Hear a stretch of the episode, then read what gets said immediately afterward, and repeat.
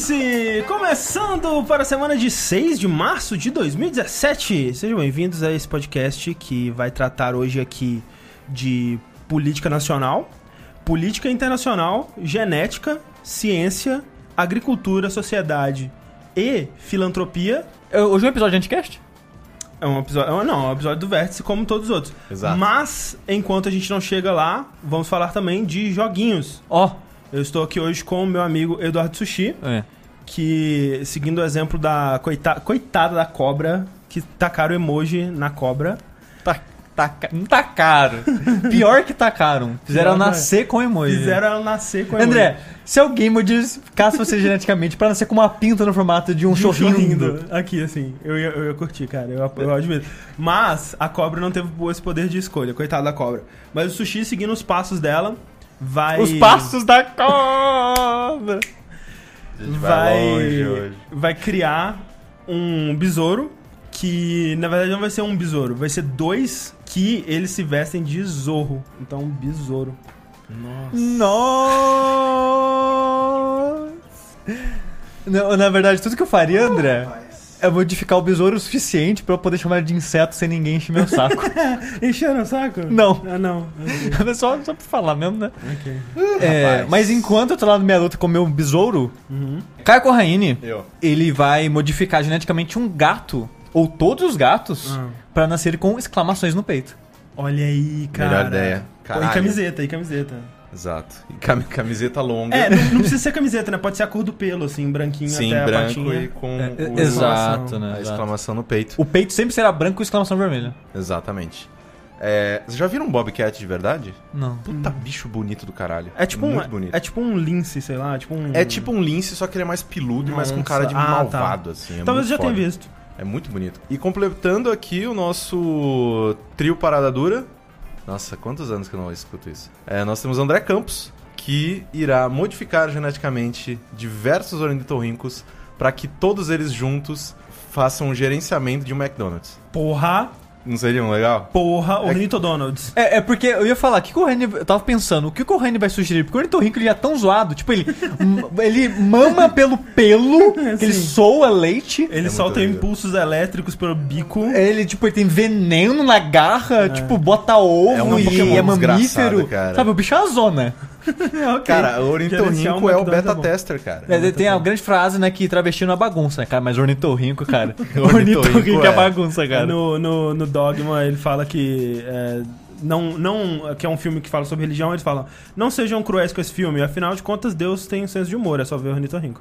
Lembrando sempre que o, o vértice, o jogabilidade, tudo que a gente faz aqui é sustentado através das nossas campanhas no Patreon e no Padrim, né? Se você não sabe, ah, isso significa que todo mês a gente recebe contribuições de pessoas que, que foram lá e colocaram é, a partir de um real, um, um dolinha, é, uma quantidade é, módica, né? Que a gente sabe que, especialmente agora vendo é, os, os números atualizados de ouvintes e de downloads e tudo mais, velho, se todo mundo colocasse um real, Nossa senhora. nossa senhora. rapaz. Socorro, gente, pelo amor de Deus. Então, é, faça a sua parte, né? Se você gosta do que a gente produz, se você quer ver a jogabilidade prosperar. Nesse último ano, a gente sobreviveu é, exclusivamente graças às contribuições de vocês e a gente quer continuar assim. E além de poder ajudar, né, com no, no Patreon, no Padrinho, as pessoas podem comprar camisetas, André. Pode comprar camiseta. Se você for lá no jogabilidade.de barra loja, é, você pode ver que a gente ainda tem algumas camisetas. É, eu não sei mais quantas camisetas a gente tem, provavelmente poucas. Tá saindo bem aí, tá saindo Sim, deva- tem- devagar, mas falando, em, falando em sair, se você comprou sua camiseta recentemente, ela está para ser enviada em breve. Sim, é, algumas já estão com a transportadora e ela vai enviar, né, você deve receber aí o seu código de rastreio, é, sei lá, amanhã, possivelmente, tomara. E outras que a gente espera enviar aí até segunda-feira, mas é... É porque se você já tá aí, já fudeu, né? Mas Exatamente. segunda-feira, segunda-feira vai. Antes de começar de vez, André, o Vértice, a gente tem um pequeno aviso, um triste aviso para as pessoas que estão ouvindo agora. A versão editada exatamente porque é aquele caso do não pensei que seria trouxa, fui trouxa. É, exatamente, porque assim, vocês devem estar reparando agora que as nossas vozes provavelmente serão um pouco ou muito melhores que as vozes da nossa abertura, ou do que o do resto do programa. Porque, infelizmente, a gente perdeu o áudio gravado. Sim. Então a gente tem que fazer aquela bela gambiarra que faz já uns bons anos que a gente não precisava fazer, que é pegar o áudio do vídeo e e, né, dar uma mexidinha e colocar como podcast. O triste é que antes ficava ruim a qualidade do áudio comparado ao gravado, mas dava pra editar um pouco. Só que agora você tá colocando trilha né, nos vídeos. Durante o vértice, é. E assim, o problema, nem dá pra dizer que foi bug ou erro, foi erro humano mesmo, que eu, não, por algum motivo, eu fechei o Audacity sem salvar, e aí quando eu percebi, já não tinha salvo mesmo, então... Exato. Aí, o problema é a trilha. Porque se não tivesse a trilha, ok, editava, né, a qualidade do áudio ficou um pouquinho pior, mas não funcionava. Só que com a trilha, não dá pra cortar muito, André, porque quando a gente corta, a pessoa nota o corte Vai no ficar- salto da música, então vai vai ficar ficar, uma muito bosta. feio. Exato, É. vai ficar uma bosta. Então, tipo, se você acha que tá ruim agora, ficaria pior se eu cortasse. Então, o programa ele vai ter um pouco mais de pausa do que o normal, por- porque a gente não tem como tirar o silêncio, porque o silêncio agora é música. Sim. E tirar isso na mão, pelo amor de Deus, vou ficar aqui três dias tirando o silêncio na mão. Opa. Então, infelizmente, o pacing do programa vai estar um pouco diferente, que em vídeo não incomoda, porque você tá vendo pessoas, as pessoas estão falando, mas aqui, como é só áudio, parece que, caralho, essa pausa durou cinco minutos, o que, que, que aconteceu com essas pessoas, né? Mas, né, infelizmente... É, é uma, né? é, é uma oportunidade pra você perceber, você que não acompanha o Vértice ao vivo, ver, né, ter esse gostinho. Quem sabe, se você gostar, olha aí. Olha aí. Você pode né? ir lá no nosso canal depois e assistir. É, você vê também a diferença que a edição faz. Olha aí, pra valorizar o trabalho do Sushi. É, porque eu tirei algumas coisas, como momentos que a gente parou. Ah, nossa, tá sem esse vídeo aqui, só um segundinho. Coisas assim eu tirei, porque, pelo amor de Deus, né? Mas, de modo geral, as pausas estão ali, os é estão ali, as coisas estão tudo ali, então vocês vão ver ba- basicamente um backstage, um vértice backstage. O que já não é novidade pra quem acompanha ao vivo, né? Mas, Exatamente. É, é pra quem ouve, né, que é a maioria ainda, é, sim. né? Então fica aí esse, esse vértice triste, porque eu estou chorando. Lágrimas de sangue, André, com esse programa. Eu fico muito triste quando a qualidade do programa fica ruim. Eu fico triste também. Então eu peço desculpa pra vocês, que é um programa que a gente fala de dois jogos que a gente gostaria muito de falar, né? Sim. Todos, na verdade, né? Eu, eu gostaria de falar dos dois que eu falei que eu queria muito falar deles e a gente queria muito falar do Zelda, mas acidentes acontecem e desculpa. Perdão pelo vacilo. Vamos lá então pro nosso bloco de joguinhos aqui no Vértice. E a gente tem uns joguinhos é, legais pra falar, né? Poucos joguinhos hoje. A gente, é, como a gente comentou, em 2017 tá uma, uma Tá uma coisa loucura pra louca, jogo. uma É. coisa louca. Muito jogo, É. muito jogo grande. E muito jogo bom. Cara, e muito jogo bom. Por quê? Por que, que as pessoas fazem tanto jogo grande e lançam tudo junto? Sabe por que isso, Xi? É porque é, é tudo jogo que. Começou o desenvolvimento na mesma época, assim. E não só isso, né? Tipo, o final do ano fiscal tá vindo aí, né? Então tem que entregar antes da porra do É. ano fiscal virar. É. Então Mas o acaba foda- que vai acumulando. É tipo o quê? É tipo o vértice que vai atrasando até o último dia possível e aí a gente entrega no último É, dia só possível. atrasa pra amanhã porque amanhã tem saideira. Exatamente. É. Cara, seria bom o vértice amanhã, viu? Me salvaria muito. Nossa senhora, que eu só queria dormir hoje. Eu queria terminar Nier, que a porra não acaba. Quem foi o filho da puta que falou que termina em 20, 30 horas? Eu tô com 30 horas, tô no segundo final ainda. Não nem no segundo final, são 5. É que nem o Horizon pro correndo, não acaba Nossa também. senhora, velho. Mas beleza. E nessa leva de muitos jogos e jogos gigantes, é, a gente acaba perdendo muitos jogos indies, né? Jogos menores e tal. Porque a gente, aqui no site, a gente tende a dar preferência pra jogos maiores, AAA e tal. Porque, né, muitos são bons. E, né, e também, né, pra agradar os nossos espectadores, que a maioria quer saber desses jogos. né? É, os grandes lançamentos são os mais falados e a gente, a gente gosta de. Exato. Mas uma coisa legal de se fazer também é cobrir os não falados, né? Sim. Que muitas vezes tem jogos bons que ficam totalmente perdidos e esquecidos, né? De fato. Um desses exemplos, André, é o Hollow Knight. Sim. Que olha só, hoje eu fui atualizar a nossa lista de lançamento, que pra gente se guiar nesse mundo de um milhão de jogos, eu fiz uma listinha, né, só pra gente ver aqui que a gente tem. Ah, ó, ó, a gente tem que mandar e-mail pra isso, isso aqui, isso aqui. Sim. Hoje eu tava atualizando com alguns jogos que eu vi data, tipo o Outlast, que já anunciaram faz tempo, mas não Sim. tinha colocado ainda, e um que mostraram pra gente essa semana, que é Rain, Rain Road, né? Sim, parece Mundo da muito chuva lá, legal. Que também vai ser esse mês. Eu fui lá colocar os bichinho jogos na branco, lista. né? Exato. E eu achei nessa lista que tem vários jogos que era tipo Quarter One. Uhum. Tinha lá Hollow Knight lá. Só que eu esqueci completamente dele, que eu não tinha data específica. Porque quando eu peguei, acho que tipo final de dezembro, com janeiro que eu peguei, não tinha data específica, eu acho, não sei. De qualquer forma, me indicaram no Twitter esse jogo. Ah, pô, Sushi, você viu esse Hollow Knight aí? Não sei o que lá, dá uma olhadinha. E eu vi um- uns trailers, uns vídeos, eu, porra, jogo, né, tem carisma, parece legal. E acabei pegando ele. E cara, assim, achado do ano. De jogo que passaria batido. Tipo, tá, e tá passando batido, a Ainda impressão tá, que eu tenho, sim. ele tá passando batido por muitas pessoas. E eu não duvido que é por causa dessa leva infinita e gigante de jogos, É, sabe? muito jogo.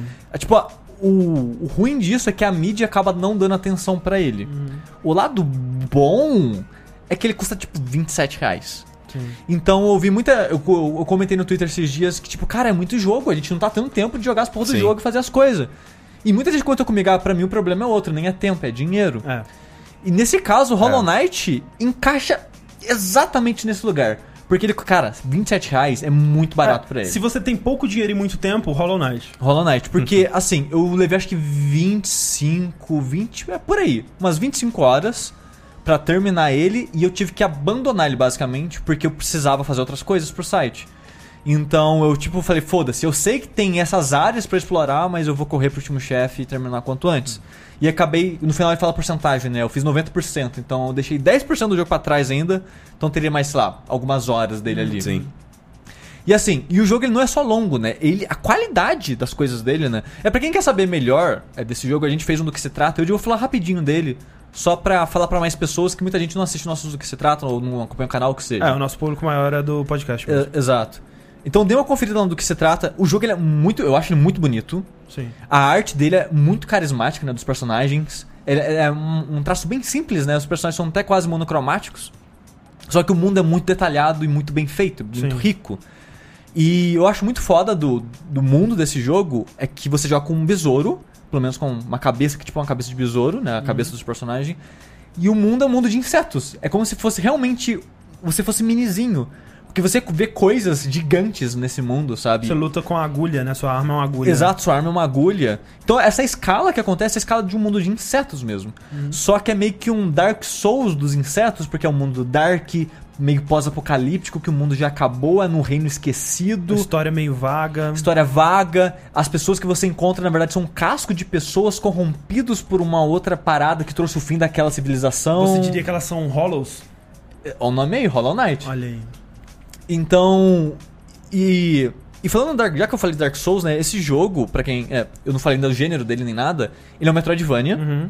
Só que o foco dele é bem. Ele tem bastante foco no combate. Que o combate dele, apesar de simples, né? Um botão de ataque, pulo e, e dash, basicamente isso. Ele consegue colocar muita nuance nesse tipo de combate. E esse jogo ele se inspirou muito em Dark Souls, não só pra é, a ambientação dele, que eu já falei, né? Que é uma ambientação bem dark, pós-apocalíptica e tal.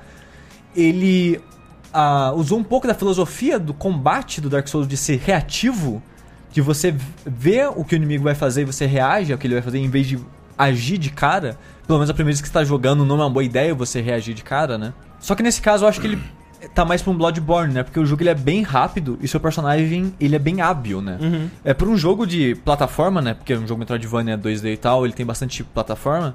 Seu personagem você tem muita mobilidade, você tem muito controle sobre ele, sabe? Quando você tá no pulo, você tem muito controle no ar, você pode atacar em quatro direções, em qualquer posição que você tiver, tipo no ar, no chão.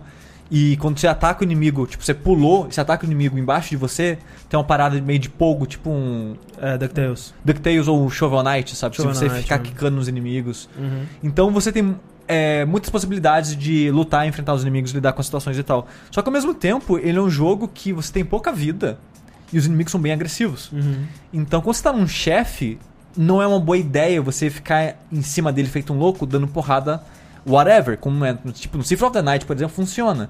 Só que esse jogo ele quer um combate um pouco. Você preste um pouco mais atenção no combate dele, nos inimigos, nas animações e tal. É, que nem você disse, ele é um. Ele é um combate menos ativo e mais reativo, né? Sim, pelo menos na parte de chefes, assim. Quando você tá andando no mundo, ele é o mais próximo de um Metroidvania clássico mesmo. Você vai encontrar inimigos padrões, tipo, ah, o bicho que voa e cospe coisa em você. Ah, o morcego chato que corre na sua. voa rápido na sua direção. Uhum. Ou inimigos padrões que andam rastejando, inimigos assim. Às vezes você vai encontrar, tipo, soldados com escudo, que tem uma dinâmica mais próxima de um Dark Souls. Que, tipo, você tem que atacar o escudo dele, aí ele vai defender. Aí nisso ele vai tentar contra-atacar você e você tem que contra-atacar o contra-ataque dele. Então cria essa dinâmica de, desse vai e vem, bem parecido com Dark Souls, só que em 2D, sabe? E esse jogo, é, o que eu achei legal que ele fez, ele foi o primeiro jogo 2D que tem muitos jogos que tentaram se inspirar em Dark Souls desde que ele saiu em 2009. Demon Souls saiu em 2009, mas desde lá, né, as pessoas já estão se inspirando nele. E esse foi o primeiro que eu vi, que eu joguei pelo menos, que ele criou em cima da referência e não só copiou ela. Porque assim, a gente tem Sword Sanctuary. Que ele, ah, a ideia dele era ser exatamente um Dark Souls 2D. Tem até o sistema de estamina, peso e rolagem, essas coisas. Sim, você fala especificamente para jogos 2D, né? Porque você, É. você disse a me- a mesma coisa sobre o Nioh, por exemplo. Exato. Os dois são o equivalente, só que um 3D e outro 2D, Uhum. na minha opinião. E esse jogo, ele, ele. Em vez de só pegar as mecânicas e dar o Ctrl-C, Ctrl-V, tipo o Saltinho Sanctuary fez, e na minha opinião não funcionou muito bem, eu não acho ele um jogo muito bom, ele é ok. É, esse pegou, é tipo, ambientação, como se conta a história, e conseguiu adaptar melhor com uma ideia dele, sabe? De modo geral, assim. Eu vi, eu vi alguns sites criticando ele, que, tipo, um dos poucos sites, na verdade, que eu vi fazendo review dele, que foi aquele, o Rock Paper Shotgun, por exemplo, falou mal do jogo. Porque falou que ele é tão derivado de outras coisas que ele não tem graça. Mas, tipo, cara, tudo hoje em dia é derivado de tudo, sabe? Tipo, se fosse em Nioh é um péssimo jogo, Não, porque ele é derivado... Assim, Zelda é um péssimo jogo. É, sabe? E tipo, ele tem referências em outros jogos que já fizeram essas coisas? É claro que tem. Só que hoje em dia todos os jogos têm isso, sabe? E o que ele fez com essas referências, na minha opinião, a combinação delas, fez um produto único. E ele faz muito bem tudo que ele faz, sabe? Sim. É. Ele. Como, tipo. Como o Metroidvania costuma fazer, uma das maneiras de você acessar lugares diferentes é com habilidade de locomoção. Esse jogo você libera dash, você libera pulo duplo, você libera wall jump. E como ele implementa tudo isso na jogabilidade, eu acho que eu nunca vi tão fluido e gostoso de usar como nesse jogo. Sabe? É, o wall jump dele é tipo aquele do Mega Man que você encosta na parede, você vai deslizando, aí você Aham. pode ir pulando assim. Aí você tem dash no ar, tipo, tipo Mega Man também, sabe? Então, É, o, eh, tá, algum- algumas pessoas, muita gente comparando ali com o Ori, né? E o, o Sushi ele disse que o Hollow Knight é um dos melhores Metroidvanias recentes que ele jogou, e, da vida, basicamente, né? Uhum. É, mas dito isso, você não jogou o Ori. É, né? não joguei o Ori. É. Assim, o, o- eu acho que as, as pessoas devem comparar mais com o Ori por causa do estilo artístico, E, imagino. e por ser- serem os dois Metroidvanias. E, Sim. É. Sim, porque fora isso eu não vejo tanto comparação. Assim, que o Ori, tipo, o combate é mais com projéteis e coisas Sim, assim, exato, sabe? Parece que ele não tem tanto foco. A impressão que eu tenho de coisas que eu vi dele, ele não tem tanto foco em combate. É, né? o Ori, ele é, o desafio dele é mais plataforma e, e as É, esse- habilidades. é, de- o Hollow Knight ele coloca, né, momentos de plataforma difíceis, maioria opcionais. Tipo, tem momentos que, que é basicamente Super Meat Boy. Uhum. Que, tipo, tem serras e você tem que passar nos vãozinhos das serras Aham. e tocou, morreu. Que não é que morreu. Nesse jogo ele tem spin, tipo Mega Man, e tem, tipo, é, rios de aço. E quando você encosta nesses lugares, em vez de você ficar quicando tomando dano eterno, o jogo dá um respawn no último chão que você pisou. Sim, o último lugar seguro. Exato. Então, nessa área meio é, Super Meat Boy é isso. Vai ter sessões de plataforma difícil que você tem que fazer.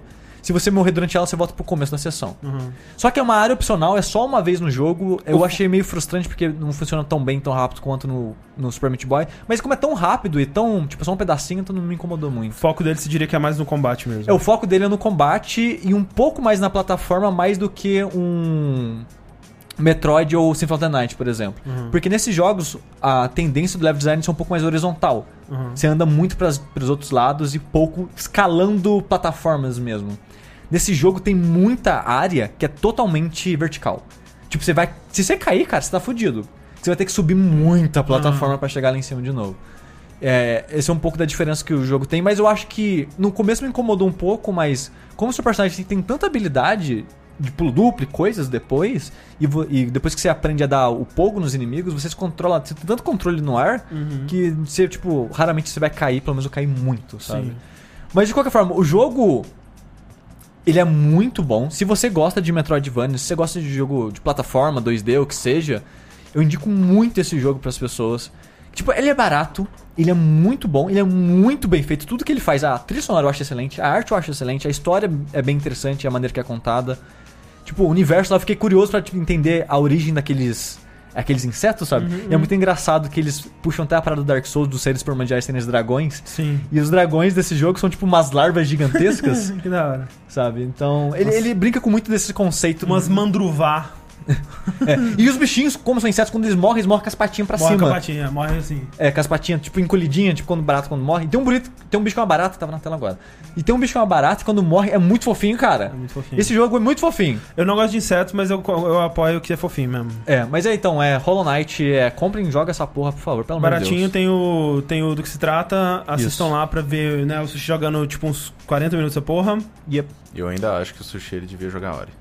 Sim. Não, é um. É, quando e é tipo tempo. 6 horas, assim, você É curtinho? mata. Eu, eu, eu terminei numa sentada. É, olha, em questão de, de jogo de plataforma, Foi meu jogo do ano. de desafios, assim, né? É, sete pieces de plataforma, digamos, né?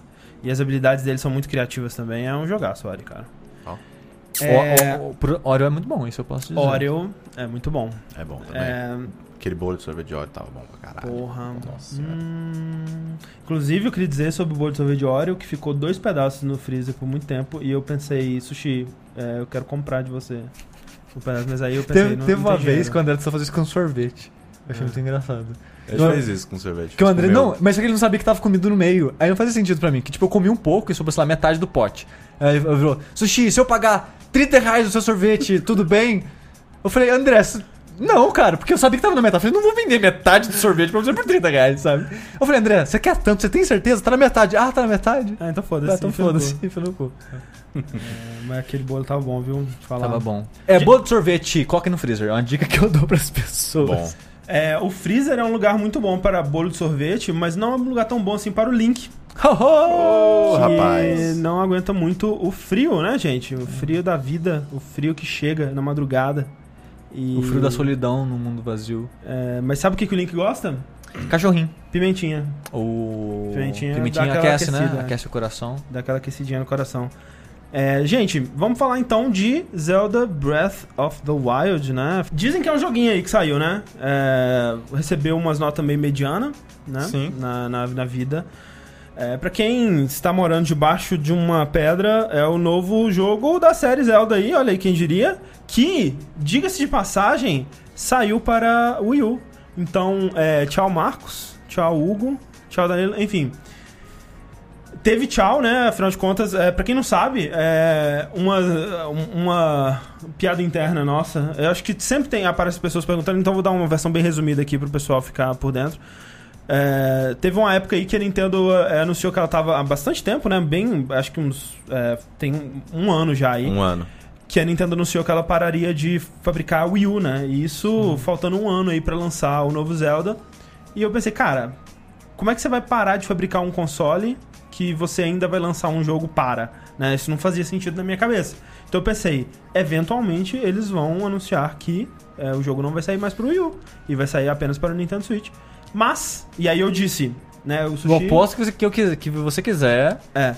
E aí o Sushi me desafiou me despedir de todas as pessoas é, num, num um próximo evento que, que tivesse aí do jogabilidade. Porque eu, sempre que eu vou pra uma, um evento desses e eu tenho que ir embora. Qualquer coisa, na verdade. Se eu tô pra, na casa de alguém, eu tento ir embora o mais silenciosamente possível. Caralho. O André, eu, tipo, eu chamo o André pra ir em casa, a gente tá lá jogando alguma coisa. Aí eu olho e falo, ué, cadê o André? Não. Aí chega a mensagem, ah, cara, tô aqui em casa já. já Falou. Foi, valeu. Se for só eu e você, de boa, mas se for uma festinha, se for tipo oito pessoas, eu vou tentar ir embora sem ninguém perceber, cara. Cara, a perspectiva de ter que me despedir de todo mundo, de ter que me fazer notado, é muito aterrorizante. Mas, é, eu propus fazer isso e, afinal de contas, eu, eu, eventualmente vou fazer, eu espero, quando a gente fizer algum evento, algum encontro, alguma coisa assim, porque uhum. o boteco mesmo, né, a gente tem bastante tempo já que a gente não bate a meta dele, então eu não vejo ele rolando em breve. Não. Mas um encontrinho casual, assim, a gente quer fazer, é, né, eventualmente. Aí, então, jogabilidade encontro. Um jogabilidade encontro mais, mais de boinha. É, então teve tchau, porque o Zelda lançou para o Wii U, e que bom que ele lançou para o Wii U e a gente não teve que comprar um Switch para jogar, né? É, taria... Não é que a gente não teve, a gente não ia ter como. Exato, eu estaria desesperado, é. porque não ia dar para comprar um Switch por agora. E para começo de conversa, é, o Zelda ele roda muito bem no Wii U, bem comparativamente, né? Porque você pensar que, porra, é um console de 2012 que mesmo quando ele saiu, ele já saiu meio ultrapassado, né? É, já tava. Ele competia razoavelmente bem com os consoles da época ali, o, o PS3 e o 360, mas na época que o PS3 e o 360 já não eram mais topo de linha e nem nada, e o PC já dava um banho e tudo mais. E acabou que não saiu quase nenhum jogo é, third party pra ele. E né, a gente nunca viu. É, eu, eu nunca vi um jogo desse nível de ambição rodando no, no Wii U, né? Os jogos, outros jogos de mundo aberto e, e que tentaram fazer coisas parecidas, como por exemplo Assassin's Creed Black Flag. É, eu lembro na época que ele saiu, não sei se depois corrigiram esse compete, mas rodava muito mal porcamente.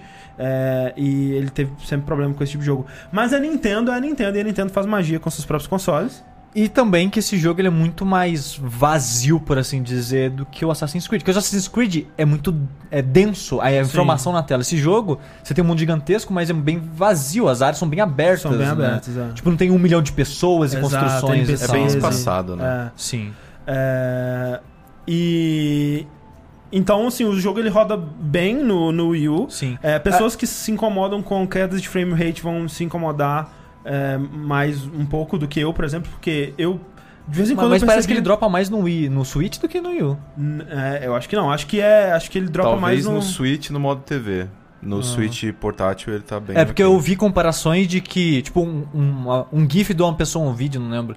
Da pessoa, tipo, andando em círculo numa área vazia, sem inimigos nem nada, e dando muito lag no Switch. É que tem. É que tem. É, é que ele, ele é diferente em áreas diferentes também, né? Então. Mas de modo geral, o jogo ele roda muito bem nos dois e a diferença gráfica é quase inexistente. Então, se você tem um Wii U ou se você quer muito jogar e não tem dinheiro pra comprar um Switch, é, Vai talvez, fundo. talvez um Wii U usado aí é, seja mais negócio e tudo mais pra você jogar o Zeldinha. É, dito isso, o jogo ele é um retorno ou né, uma, uma volta ao que Zelda já não é desde, digamos, Zelda 2, talvez? Que Sim. a gente fez um podcast né, sobre Zelda 1 e 2, é, que eu recomendo que vocês escutem, onde a gente comentou como que os dois primeiros Zeldas eles eram jogos bem é, ousados, né? O primeiro Sim. especificamente ele foi um jogo muito à frente do seu tempo. Sim. E aí é engraçado que eu não sabia disso, mas vendo um vídeo recentemente sobre o Breath of the Wild, eu vi o cara comentando que na época que o primeiro Zelda saiu, o Miyamoto parece que comentou que ele tava é, receoso de lançar o Zelda, porque mesmo naquela época ele achava que o jogo era obtuso demais, sabe? Uhum. Ele tinha muita coisa escondida, muito segredo. Sim, sim. E ele tava com medo das pessoas ficarem, é, com, sei lá, reprimidas pelo jogo e não jogarem ele direito. É, que é, com certeza acontece com, com muita gente, mas a, a graça dele é justamente essa de explorar. Exa- Exato. E dito. é, é, mas assim, né? O Breath of the Wild ele é menos obtuso, né? Ele não é tão. é, é, se vira aí quanto o primeiro Zelda foi. Sim, a diferença eu acho que. Assim, o Breath of the Wild, ele é o,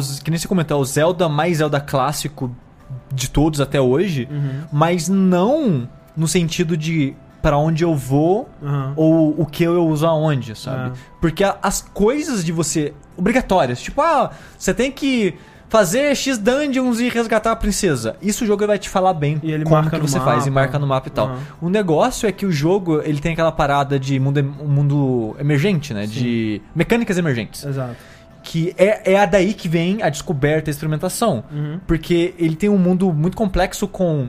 Que os climas importam. Tipo, se o lugar é quente, vai afetar o jogo de uma maneira. Se o lugar tá frio, vai afetar de uma maneira. Se tá chovendo e cai no raio, vai afetar de uma É, maneira. ele tem dezenas de sistemas que vão se somando e resultando em coisas inesperadas Sim, e e, interessantes. e isso, o jogo ele até te explica um pouco, mas você basicamente vai aprender sozinho que, cara, quando tá chovendo, tira as coisas de metal. Uma Sim, dica, assim. Exato. Não equipa nada de metal em você, porque vai cair um raio na sua cabeça. E, e uma atenção. Tipo, eu já vou estar estragando a surpresa de vocês descobrirem isso na hora, porque a graça desse jogo é você descobrir as coisas na hora. Tava chovendo um dia. Mu- Muita chuva, muita chuva. E foi a primeira chuva com tempestade, que não é toda chuva que isso acontece, Sim, né? exato. E eu só tinha uma arma de madeira. Eu falei, caralho, vou ter que essa única arma de madeira. E eu tava entrando no acampamento Goblin. Porque tem umas paradas meio que de acampamento. Quando você mata todos, abre um baú, né? E eu queria aquele baú. E na hora que eu cheguei no acampamento, chamei a atenção dos inimigos começou a chover com raio. Falei, fudeu, só tem essa arma de madeira, vamos ver o que eu consigo fazer aqui. Nisso eu reparei que cai raio neles também. Só que tem um detalhe. A área de efeito do É raio grande. é grande pra caralho. Eu tava todo felizinho lá vendo a sua esquinha saindo dos inimigos. Eu, haha, vai cair, no, cair raio no otário. E eu perto. Caiu raio nos dois. Porque caiu nele, me acertou e quase mata. Que tudo esse jogo arranca pra caralho. Sim. Sim. Sabe? Então. Sabe o que aconteceu comigo uma vez? Eu tava, Hum. tava nessa parada aí, e eu acho que isso. é, eu não sou muito fã desse tipo de jornalismo, e é um dos motivos de eu não gostar tanto assim do que o Waypoint tá fazendo, porque o Waypoint, que é a nova empreitada aí do Austin Walker e do, do Patrick Clapp, que é essa galerinha, que são pessoas que eu gosto muito e eu até gosto muito do podcast que eles fazem, mas o site em si é muito baseado em anedotas, né? Em, em você vai lá fazer, em, em vez de você fazer uma análise de um jogo, você vai lá e con- contar uma experiência sua e como o jogo mudou a sua vida, esse tipo de coisa. É, a- é tipo. Sabe essas paradas de site de personalidade que a gente tem hoje em dia, Aham. como o Giant Bomb ou Sim. com mais gente, por exemplo? Sim. Eles fazem isso com o texto. Exato. Eu, eu não. Assim, eu, gosto até um certo ponto, mas nem tanto pra ter um site inteiro sobre isso, entendeu? Então por isso que eu não gosto muito dele. Mas eu acho que o, o discurso sobre Zelda, ele vai ser muito disso, né? Porque ele é um jogo que ele é uma máquina de historinhas. Exato. É. Ele, é o Skyrim de 2017, Basic- 17, Na sabe? verdade, ele é o Metal Gear Solid 5 Phantom Pain. Ele é o É Far tipo- Cry 2. Porque ele, assim, eu, eu só avisando as pessoas, eu não joguei o Zelda, porque eu quero jogar quando eu comprar o meu Switch. Uhum. é, que prova- talvez seja mês que vem, talvez seja daqui a seis meses. Mas de qualquer forma, é um jogo que eu quero jogar no Switch, porque se eu vou comprar essa porra, pelo amor de Deus, né? É, vamos deixar desculpa ali. É, e o, a coisa que eu mais tô ouvindo, porque eu também tô ouvindo o podcast do Waypoint, né, o Waypoint Radio e tal, e inclusive o, o texto do, do Austin sobre o, o É, Zelda excelente. é excelente. Excelente, cara. O Austin, cara, vai se fuder, né, velho? Que, que é o mão Muito da bom. porra, cara. Esse cara é muito bom. É, mas é, tudo que eles falam, eles falam, não, porque é um monte de, de, de, de mecânicas que funcionam juntas e você tenta uma coisa e você se, você se surpreende porque isso dá certo. Cara, isso é Metal Gear 5. Sim, sim. Sim. Completamente Metal Gear 5. Mas assim, isso é um mundo aberto bem feito, sabe? Isso é um Sim. mundo com mecânicas interessantes bem feito. E, e eu acho que. E é que tá um, um problema, entre aspas, do jogo pra mim, assim. Se você não se surpreende ou não se interessa em experimentar, esse jogo ele cai, mas cai muito, assim, É. em, quali- em- qualidade, entre aspas. Tipo, no seu interesse. Aham. Não em qualidade, porque o jogo vai continuar sendo bom. É. Mas a graça do jogo é exatamente essa, né? De você pegar essas mecânicas E brincar e com elas. brincar. Tipo, Então, que nem eu tava contando, tipo, essa parada da, da- do raio que você falou. É, eu tava tentando é, escalar a porra de um lugar, e toda vez que eu tentava escalar a porra do lugar, começava a chover. Aí eu tentava escalar, e quando tá chovendo, você não consegue, né? É, você Escalar, escorrega. você escorrega. E aí eu, porra, não vai dar, vou andar aqui em volta enquanto a chuva não passa. E aí eu fui é, explorando assim em volta pra ver se eu encontrava um outro lugar pra subir. E é, apareceram uns, uns bichos, né? Uns bichos satânicos pra, lutar. E quando os bichos satânicos apareceram pra lutar, é, começou a dar raio. Inclusive foi bem na hora que apareceu os bichos, foi bem dramático, assim. Caralho, os bichos, aí o raio. psh, aí o caralho. E aí o raio bateu, eu, ok, né? É, tô com uma espada. É, eu preciso me desfazer dessa espada. Ela começou. eu- eu- porque ela dá um tempo, né? Ela começa a piscar. sim. plim, tipo, plim, você plim. faz as fagulhinhas. Começa a sair a fagulhinha cada vez mais rápida e eu ainda não tomei, mas eu acredito que eventualmente vai cair um raio em mim. É, e aí eu, ok, tô lutando aqui, mas eu preciso me desfazer dessa espada. E aí eu joguei a espada neles. E quando eu joguei a espada neles, o raio caiu na espada e matou todo mundo. É. Se, se a espada tá. Tipo, isso vale pra qualquer coisa. Tipo, que às vezes se tá no acampamento Goblin, eles estão só de boa comendo ou conversando. Sim. E as armas deles estão, tipo, no chão, encostadas em alguma É. coisa. E eu já vi cair raio em arma parada também. Uhum, então, se a parada é de metal e tá naquele mundo, vai cair raio Vai nela. cair raio. Sim. E aí, quando caiu o raio, era chão de grama, começou a pegar fogo. Sim. Quando começou a pegar fogo, é, começou a sair o ar pra cima, né? O ar quente? O ar quente, que você, se você é, é, é, Abriu o seu planador, né? planador, você consegue voar, né? Isso. E aí, quando aconteceu isso, eu voei e cheguei no lugar que eu queria. E, tipo, né, é- assim, é esse tipo de historinha que você vai ver. É, no- exatamente. no. E eu acho que é isso que você tem que procurar nesse jogo, Sim, sabe? sim. Porque eu me decepcionei um pouco com ele, porque uma coisa que eu gosto em Zelda, de modo geral, é esse senso de exploração mais clássico que tem de. Eu quero achar corações, ou eu quero Aham. achar coisas, e esse jogo ele não tem muito isso, sabe? Porque os seus corações são as paradinhas que você pega nos templos. Os templos são sempre um mini puzzle. Você entra no templo, é uma. é uma que nem você compara com Portal, né? É uma parada meio Portal. Você entra lá, vai ser uma sala de puzzles. Às vezes vai fazer um puzzle, às vezes vai fazer três, mas de qualquer forma. É um puzzle em volta de uma mecânica, de alguma ideia. Sim. Você terminou esse puzzle, você recebe um. Como é que chama que eles estão chamando mesmo? Símbolo de coragem? É uma, uma, uma, uma marquinha de, do, do- É. aquele símbolo do Zelda lá, sem Triforce. Ilha, é.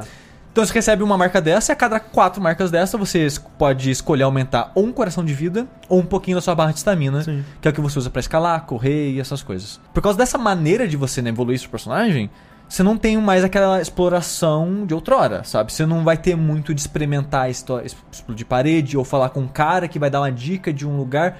Ele até tem um pouco disso. Ele tem, ele tem. Mas, é- mas eu acho que é diferente, porque.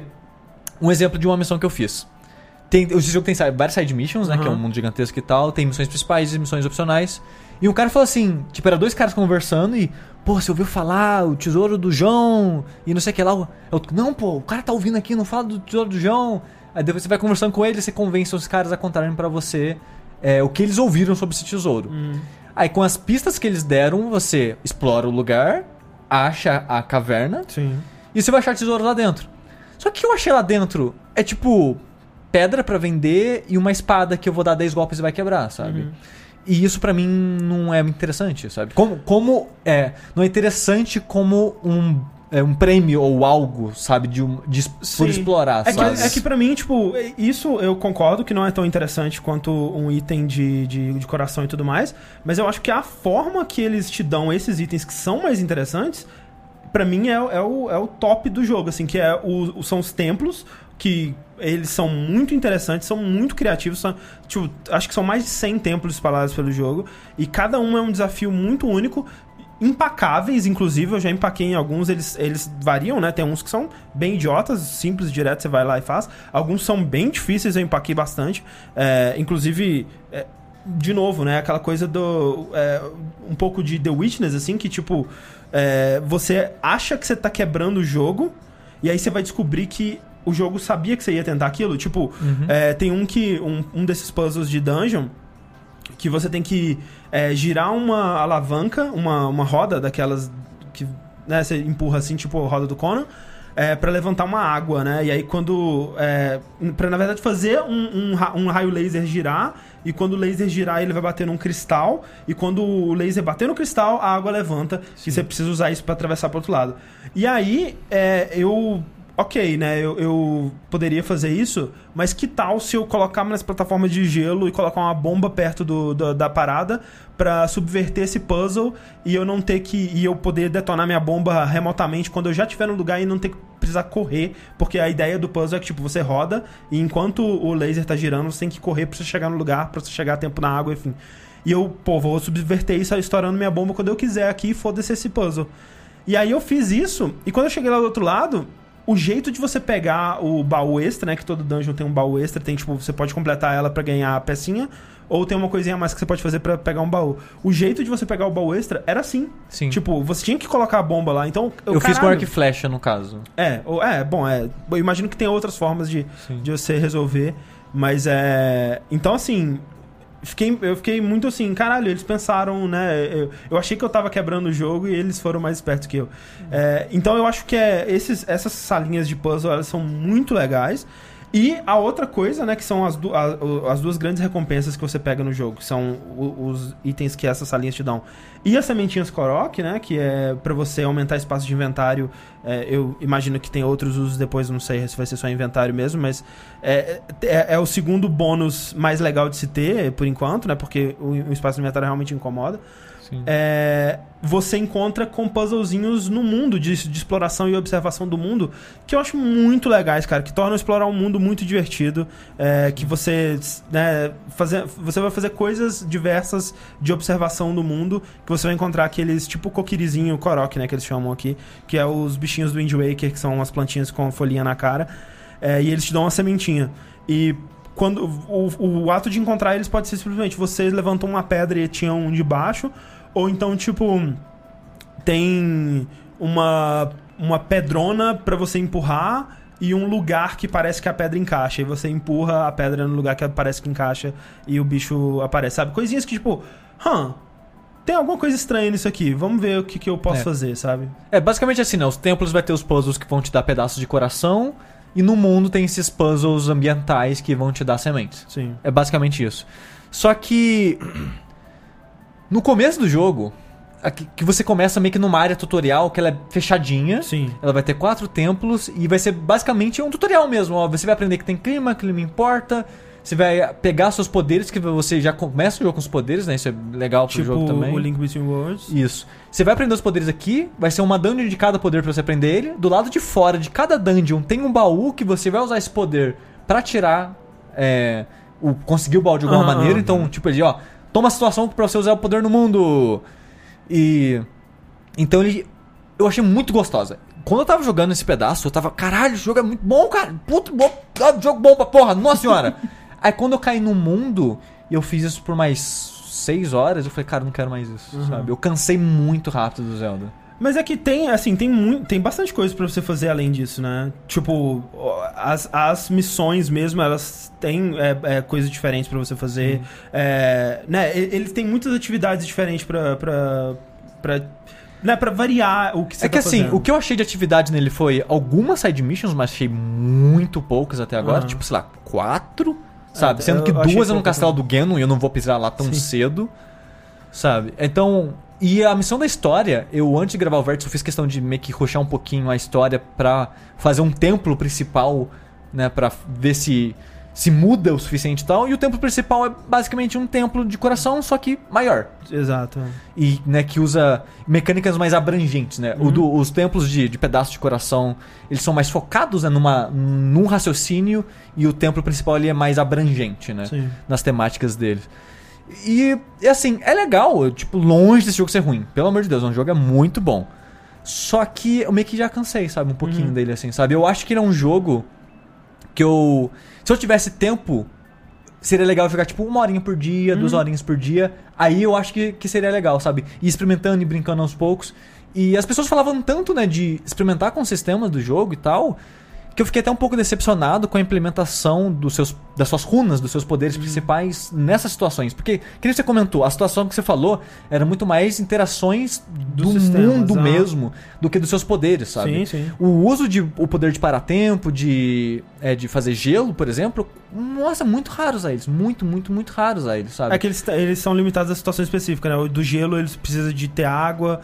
O do parar o tempo são, não são em todos os objetos que funcionam, né? Sim. É. Então, apesar da bomba a gente vai usar pra caralho, igual bomba a gente sempre usa pra caralho nos Sim. Zeldas. É, o, o outro poder, qual que é mesmo?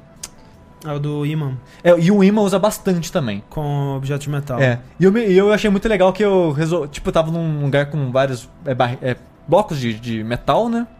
Eu falei, cara, será que causa dano balançar isso no inimigo? E eu matei, tipo, eu peguei, tipo, girei com tudo, bati nele e matei. Eu falei, cara, ah, legal, não, é, sabe? eu já matei inimigo fazendo a parada de parar o tempo com pedra, sabe? Tipo, você é, para o tempo numa pedra e aí você pode bater na pedra e o, o que você bater enquanto ela estiver parada, ela vai armazenar aquela força. Sim. E quando o tempo voltar a correr, ele expele toda aquela força de uma vez na pedra e ela sai voando. Inclusive, cara, speedrun desse jogo vai ser uma coisa maravilhosa. Você viu, né? Aquele vídeo da pedra, né? O cara, o cara ele pega um pedrão, bate pra caralho no pedrão enquanto o tempo tá parado, aí ele monta no pedrão e quando solta ele sai voando segurando a pedra. Cara, Sim. é fantástico. Eu tô velho. curioso, muito curioso pra ver as pessoas usando isso. Mas assim, tudo isso eu acho muito foda. É, A primeira vez que acontece é muito interessante. Que nem eu tava jogando é, com a minha namorada do lado e tinha uma base de Goblin que eu acho muito legal, que é normal, às vezes é tipo num crânio gigante. Aham. Aí estão lá dentro do crânio. Teve duas situações legais com crânios, assim, de, das bases de Goblin. Que um tinha um inimigo muito forte no começo do jogo, matava com um golpe. Eu falei, caralho, eu quero muito passar essa porra. Como é que eu faço isso? Como é que eu faço isso? Eu olhei que nos olhos do crânio gigante tinha tipo uns. As coisinhas penduradas. É, uma, é umas coisinhas com fogo pra iluminar lá dentro. Sim, sim. Eu falei, cara, e se eu atirar na corda? O que acontece? Eu nem sabia que tinha explosivo lá dentro. Aham, aham. Mas a corda, aquela parada cai e faz pegar fogo onde cai. E tinha explosivo embaixo. Então quando eu tirei na corda daquilo, explodiu o crânio inteiro. E eu matei todo mundo. Eu falei, caralho, eu sou um gênio, sabe? Uhum.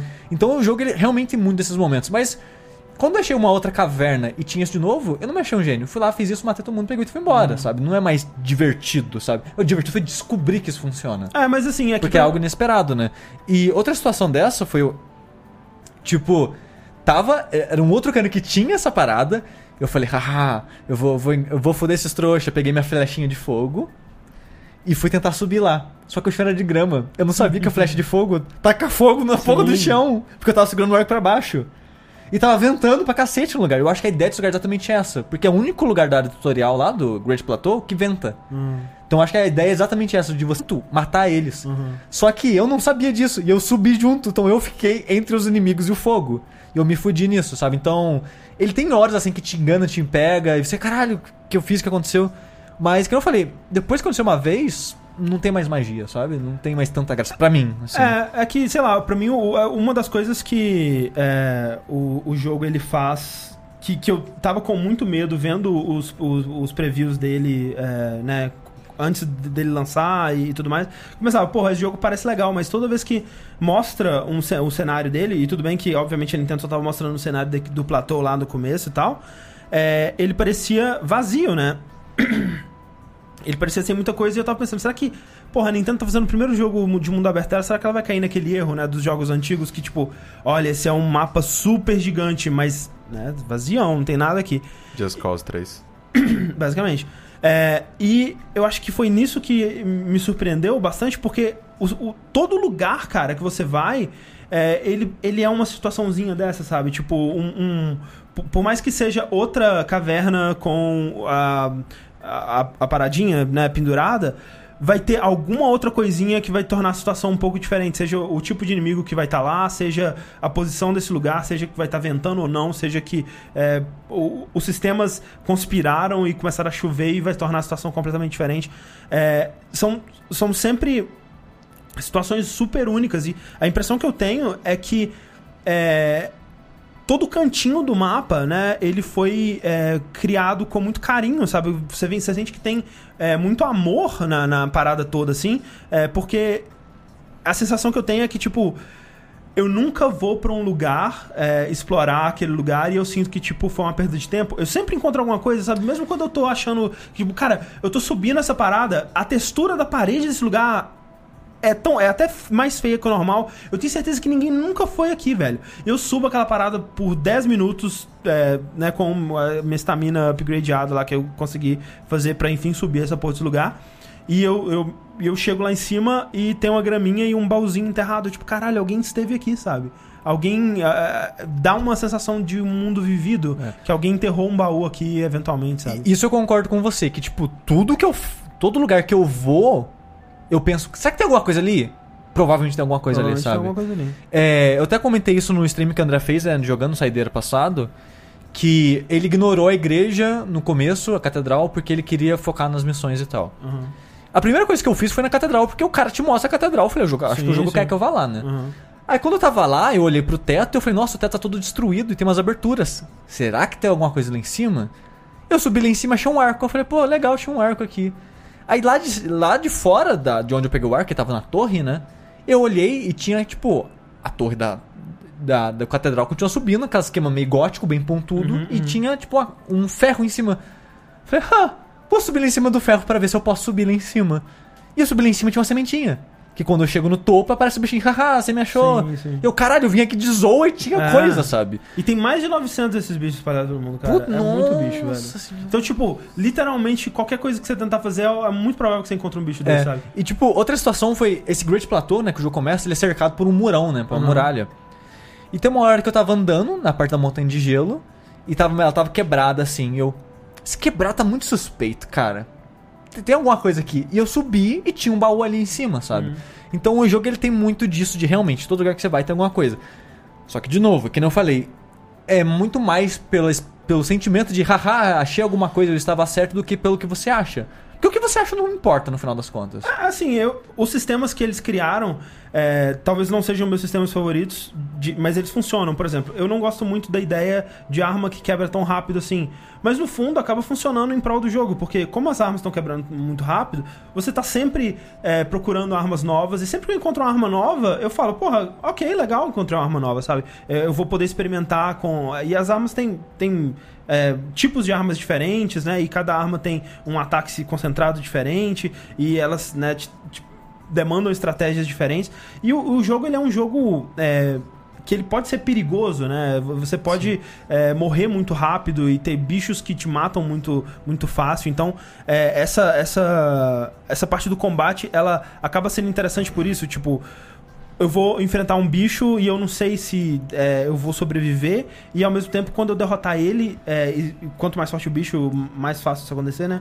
Ele vai me dar uma arma legal que eu vou poder usar aqui. Então, é, eu acho que é, é, os sistemas de, de, da recompensa dele ser armas acaba funcionando para mim, sabe? Que eu concordo, não é a melhor coisa possível, mas eu acho bem melhor, por exemplo, do que é na maioria dos jogos de mundo aberto, que é tipo uma pena, ou então um, um, uma concept art, sabe? Sempre que eu encontro uma coisa no Zelda, por mais que não seja tipo a coisa mais legal e mais útil do mundo, eu falo, porra, legal, sabe? Que bom, isso vai, isso vai me ser útil. E eu, e eu quero continuar explorando. É, porque a exploração também é muito legal. E a exploração acaba sendo sua própria recompensa, além da recompensa que também é útil. E isso funciona muito bem porque o mundo é muito legal, sabe? Tipo, é, a gente zoa, né, que ele tem aquelas torres, né? E... Não, é horrível aquela. Eu não acho uma bosta aquelas torres, cara. Mas então, eu, eu não vejo problema, porque a gente zoava, né, que tipo, ah. Você é, vai subir uma torre para liberar um mapa. Que, que criativa, né? Nintendo, ah, não, não, não, não, não, é essas torres de liberar mapa. Essas é o que eu acho ok. É que no jogo, enquanto você anda, tem uma torre. Aí sobra a torre e tem o baú. Ok, foi isso, né? Aí você desce. Ah, sei, sei, sei. Aquela, tipo, tipo eu acho que a ideia é de você subir e olhar em volta de você para ver se você acha coisas, mas eu acho tão ruim isso, cara. Não, eu acho demais, cara. Porque, Nossa. tipo, é, quando você sobe na torre, você desenha o seu mapa, né? Você é, mostra nomes de lugares. Não, de novo, não é essa torre que eu tô falando mal. Não, não, sim. Quando você sobe na, na torre, nas torres principais, as torres da Assassin's Creed, sim. digamos. Que é a torre de liberar mapa, né? É, você é, libera, você desenha um mapa e, e, ele te mostra pontos de interesse, né? Pontos nomeados. Mas ele não marca atividades no seu mapa, ele não marca quests, né? Então, é, cabe ao jogador é, decidir o que, que é interessante para ele, né? Ele vai observar lá de cima, e lá de cima ele vai ter um ponto de, de vista do, do mundo que vai ser legal. Ele vai poder olhar com o binóculo dele e marcar aquele lugar ali parece que tem uma coisa legal. Eu vou para lá. Isso, tipo, o fato de que isso ser, é, é, é uma decisão do jogador, eu acho animal, cara. E, tipo, pra um jogo de mundo aberto, isso só funciona se eles confiarem pra caralho no mundo aberto deles. E isso funciona porque é super bem feito. Tipo, Assassin's Creed jamais teria como fazer isso. O Witcher 3, que eu adoro o mundo dele, jamais teria como fazer isso. Tipo, você identificar é, pontos de interesse através da observação do cenário. O jogo ele tem que ser criado com isso em mente, né? E esses jogos, tipo Assassin's Creed ou, ou The Witcher ou outros jogos de mundo aberto, por eles usarem o mapa e marcarem atividades no mapa, eles não precisam se preocupar com isso, né? E no Zelda, cara, às vezes você, tipo, você sabe onde você tá, simplesmente, porra, Death Mountain tá ali, ah, então eu sei pra onde que eu tenho que ir. Às vezes eu não preciso nem do mapa, sabe? Então é, é um mundo tão é, bem feito e coeso e, e, interessante de explorar realmente que para mim a, exploração acaba sendo a própria recompensa. Mesmo que ele não me desse itens tão interessantes, e eu acho que os itens que ele me dá são super interessantes, eu estaria satisfeito com a exploração. Não, eu concordo com você que eu acho, também acho legal, tipo, você vê a torre, aí você faz um pin na torre, aí você vai nela, você sobe nela, aí dela você vê três é, shrines, aí você vai descendo os shrines depois para pegar os negócios. Essa ideia eu acho legal. E ele realmente dá essa vontade de, cara, eu joguei 6 horas desse jogo, parece que eu joguei 30 minutos, porque tava tão legal andar aqui. Sim. Só que, de novo, eu acho, eu não acho as recompensas, tipo, que eu falei, é legal essa sensação, ele realmente com essa sensação, cara, eu quero fazer isso, isso, aquilo. Toda vez que eu chego no final de algo que eu queria fazer, eu me sinto vazio, sabe? Porque, tipo. Você consegue pensar num ah. jogo. É que você não gosta muito de jogos de mundo aberto, né? Não, de modo geral. Você consegue não. pensar num jogo que dá recompensas melhores ou mais interessantes, que seja ah. nesse tipo de escopo? Porque eu acho que é muito da, da do tipo de experiência que ele oferece. Porque para um jogo tão grande, tão aberto, acho que seria impossível. Não... O Sim, que não. ele faz provavelmente é o melhor que ele poderia ter eu, feito. Eu sei, é um problema do gênero de modo geral. Uhum. Não tô uhum. falando que ele é o único jogo que tem esse problema, Sim. sabe? Eu concordo com você. A, a, eu só discordo que no ponto que eu preferia artwork do que espada que quebra, sabe? Não, não, eu não. Porque, a, que nem. Você falou, ah, a espada, por exemplo. Teve uma hora que eu matei, passei por um campamento de goblins e matei eles lá e peguei uma arma que é, sei lá, 24 de dano. Falei, pô, 24 de dano, bom dano, né? Uhum. Isso é legal, né? Aí eu andei um pouquinho, aí eu explorei, nossa, achei um baú escondido. Tinha uma arma de, lá, de 12 de dano. Falei, enfia no cu, sabe? Do, aqui do lado, um cara me deu uma arma de 24 e um baú escondido me deu 12, sabe? Mas, mas o, o, lance não é você ficar triste pelo de 12, é você ficar feliz pelas 24. Você tá com. Eu acho que é muito a questão do copo meio cheio e copo meio vazio. Que, tipo, quando eu encontro uma arma. É, foda mas, mas, no lugar mas, da mas, arma mas, não, não, mas é que tá. Quando aconteceu isso comigo, eu não. Eu só tinha arma 20 e pouco. Uhum. Entendeu? Não é que. Falei, caralho, uma arma mega rara, 24. Uhum. Já não é mais isso, sabe? Mas aí você não pega a arma de 12. Assim, mas eu falei, cara, tipo, eu, eu me sinto. Para os drops legais é, serem legais, precisa o que eu Não, mas o que, mas o que é isso que eu tô falando? O ruim é que. Por que, que eles deixaram uma arma boa no chão aberto e deixaram uma arma ruim escondida do lado, entendeu? Eu acho que é, é, é um pouco de, de, random, assim, porque pelo que eu vi também, o, o, o Dan, no, quando ele fez o Quick Look, ele tava numa dungeon do começo do jogo e encontrou uma arma é, aqui, né, uma arma lá no, no, no, comecinho de tipo 90 de dano, sabe? E? Nossa. E, e, tipo, como que essa arma tá aqui? O que aconteceu? Ele até ficou achou estranho, assim, tipo, por que isso?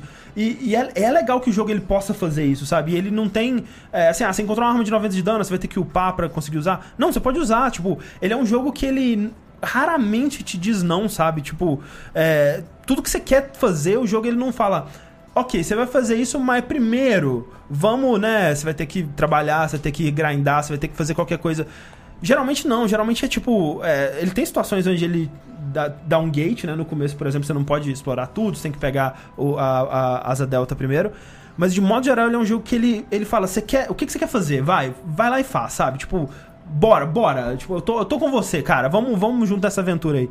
E, e, e eu acho que, sabe, é- é- pra isso funcionar, pra isso é, ser impactante, pra você poder encontrar uma arma é, de nível 90 e ela ser impressionante, eu acho que tem que ter o resto também, sabe? E, e tudo bem que não é.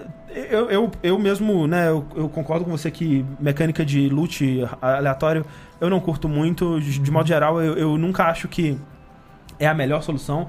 Talvez eu gostaria que o jogo ele tivesse, sei lá, vamos dizer, 100 armas super únicas e muito da hora que você fosse encontrando mais linearmente. Mas acho que pra experiência que eles estão propondo, funciona, sabe? E eu, eu consigo apreciar isso. Eu, É. eu, eu gosto. Mas é, que que você falou, eu tava tentando pensar num jogo de mundo aberto que faz alguma exploração que realmente recompensa, eu me sinto. Eu não sou top preenchendo pontos no mapa e eu acho que não tem sim pra mim, sabe? Ah, É, é um, é um problema que eu, que eu tenho com jogos assim, de é, modo e, geral. e você não gosta muito desse tipo de jogo de não, boa, não. sabe? Que, tipo, que nem. É, eu já tive essa conversa, né? Eu não gosto de GTA, eu não Uhum, gosto de. O, o único jogo de mundo aberto, assim, de- desse esquema, né, de GTA e tal, assim, que eu achei legal foi Sleeping Dogs. E foi, tipo, legal, sabe? Sim. Eu não amei nem nada, sabe? Então, esses jogos nesse escopo, nessas coisas, assim, geralmente não, não me agrada tanto, assim. E outra coisa que me desinteressa no Zelda é a história dele, sabe? Até um ponto que eu tô, tô cagando muito É, forte, eu sabe? não tô muito interessado, não. Muito, muito, muito forte. É, se fosse assim, pra né, falar pontos que eu não curto no Zelda Breath of the Wild, sem dúvida o que mais me incomoda é o controle. Tipo. Nossa, os botões, eu, que nem eu falei, eu devo ter jogado são mais de 10 horas e eu constantemente, apertava o constantemente. botão errado. Então, ainda. E, e é, e é foda, sabe? Porque muita culpa do, do, do, do mapeamento do- da Nintendo, né? Que é confuso. Tipo, cada, cada plataforma tem um X na posição e tudo mais. Eu, tá- eu acho que nem é como chama o botão, é mesmo, é tipo, é muito confuso tudo que você tem que fazer, sabe? é, Eu direto, eu tento, por algum motivo na minha cabeça, eu tentava mudar o poder no botão de usar o poder. Uhum. Aí eu pegava a bomba, eu falei, haha, vou trocar agora, explodir a bomba na minha cara. Sim, tem Sabe? coisas que eles Tem poderiam ter coisas feito assim. melhor nisso. Tem, tem coisas que, eles, que poderia ter sido melhorado se eles tivessem a opção de trocar o controle. É, e, e sem dúvida, por enquanto, pelo menos é a história, sabe? É, eu. Eu não me, não me envolvi, assim, eu não tô muito interessado. Assim, eu. O pessoal teve ouvi gente falando, ah, o sushi fala mal do jogo só pra aparecer, não sei o que lá. Nem é isso, eu falei que o jogo é bom, sabe? Mas só que a gente vai sentar aqui e falar o jogo é perfeito? Aqui- tem- que- o jogo não tem um Então, defeito. beleza, né, gente? Valeu. É isso aí. Zelda, jogo perfeito, não precisa de mais nenhum na vida. Não, não, não é assim, sabe? Ah. E, e as pessoas, acho que nessa altura já sabem que eu sou chato e eu falo mais do que me incomoda do que eu gosto.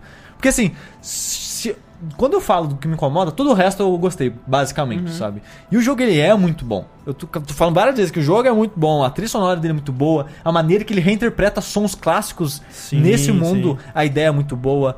É, a HUD, o jeito que ele usa, até pra quem o, o- joga com tudo ativado, né? O André tá jogando sem HUD. Eu acabei ativando depois, eu prefiro Ativou. agora. Ah. É, eu, eu acho que ele não faz um trabalho ruim, porque jogo nesse escopo eu acho que a HUD não, não atrapalha. O mapa, tipo. é, eu acho que as informações que eles dão na HUD completa são úteis, cara. Sim. Até, É- tipo, coisas pequenas, assim, pra você, por exemplo, eu quero. é, ele mostra ali debaixo do coração qual arma especial que você tá equipada naquele momento. Exato. Eu acho que essa é informação útil, sabe? Eu quero saber isso. Exato. E o negócio da HUD que eu falo é que ela é bem clean, sabe? É. Ela passa em muita informação, mas é muito organizada, ela é bem clean. O inventário todo, de modo geral, é assim, sabe?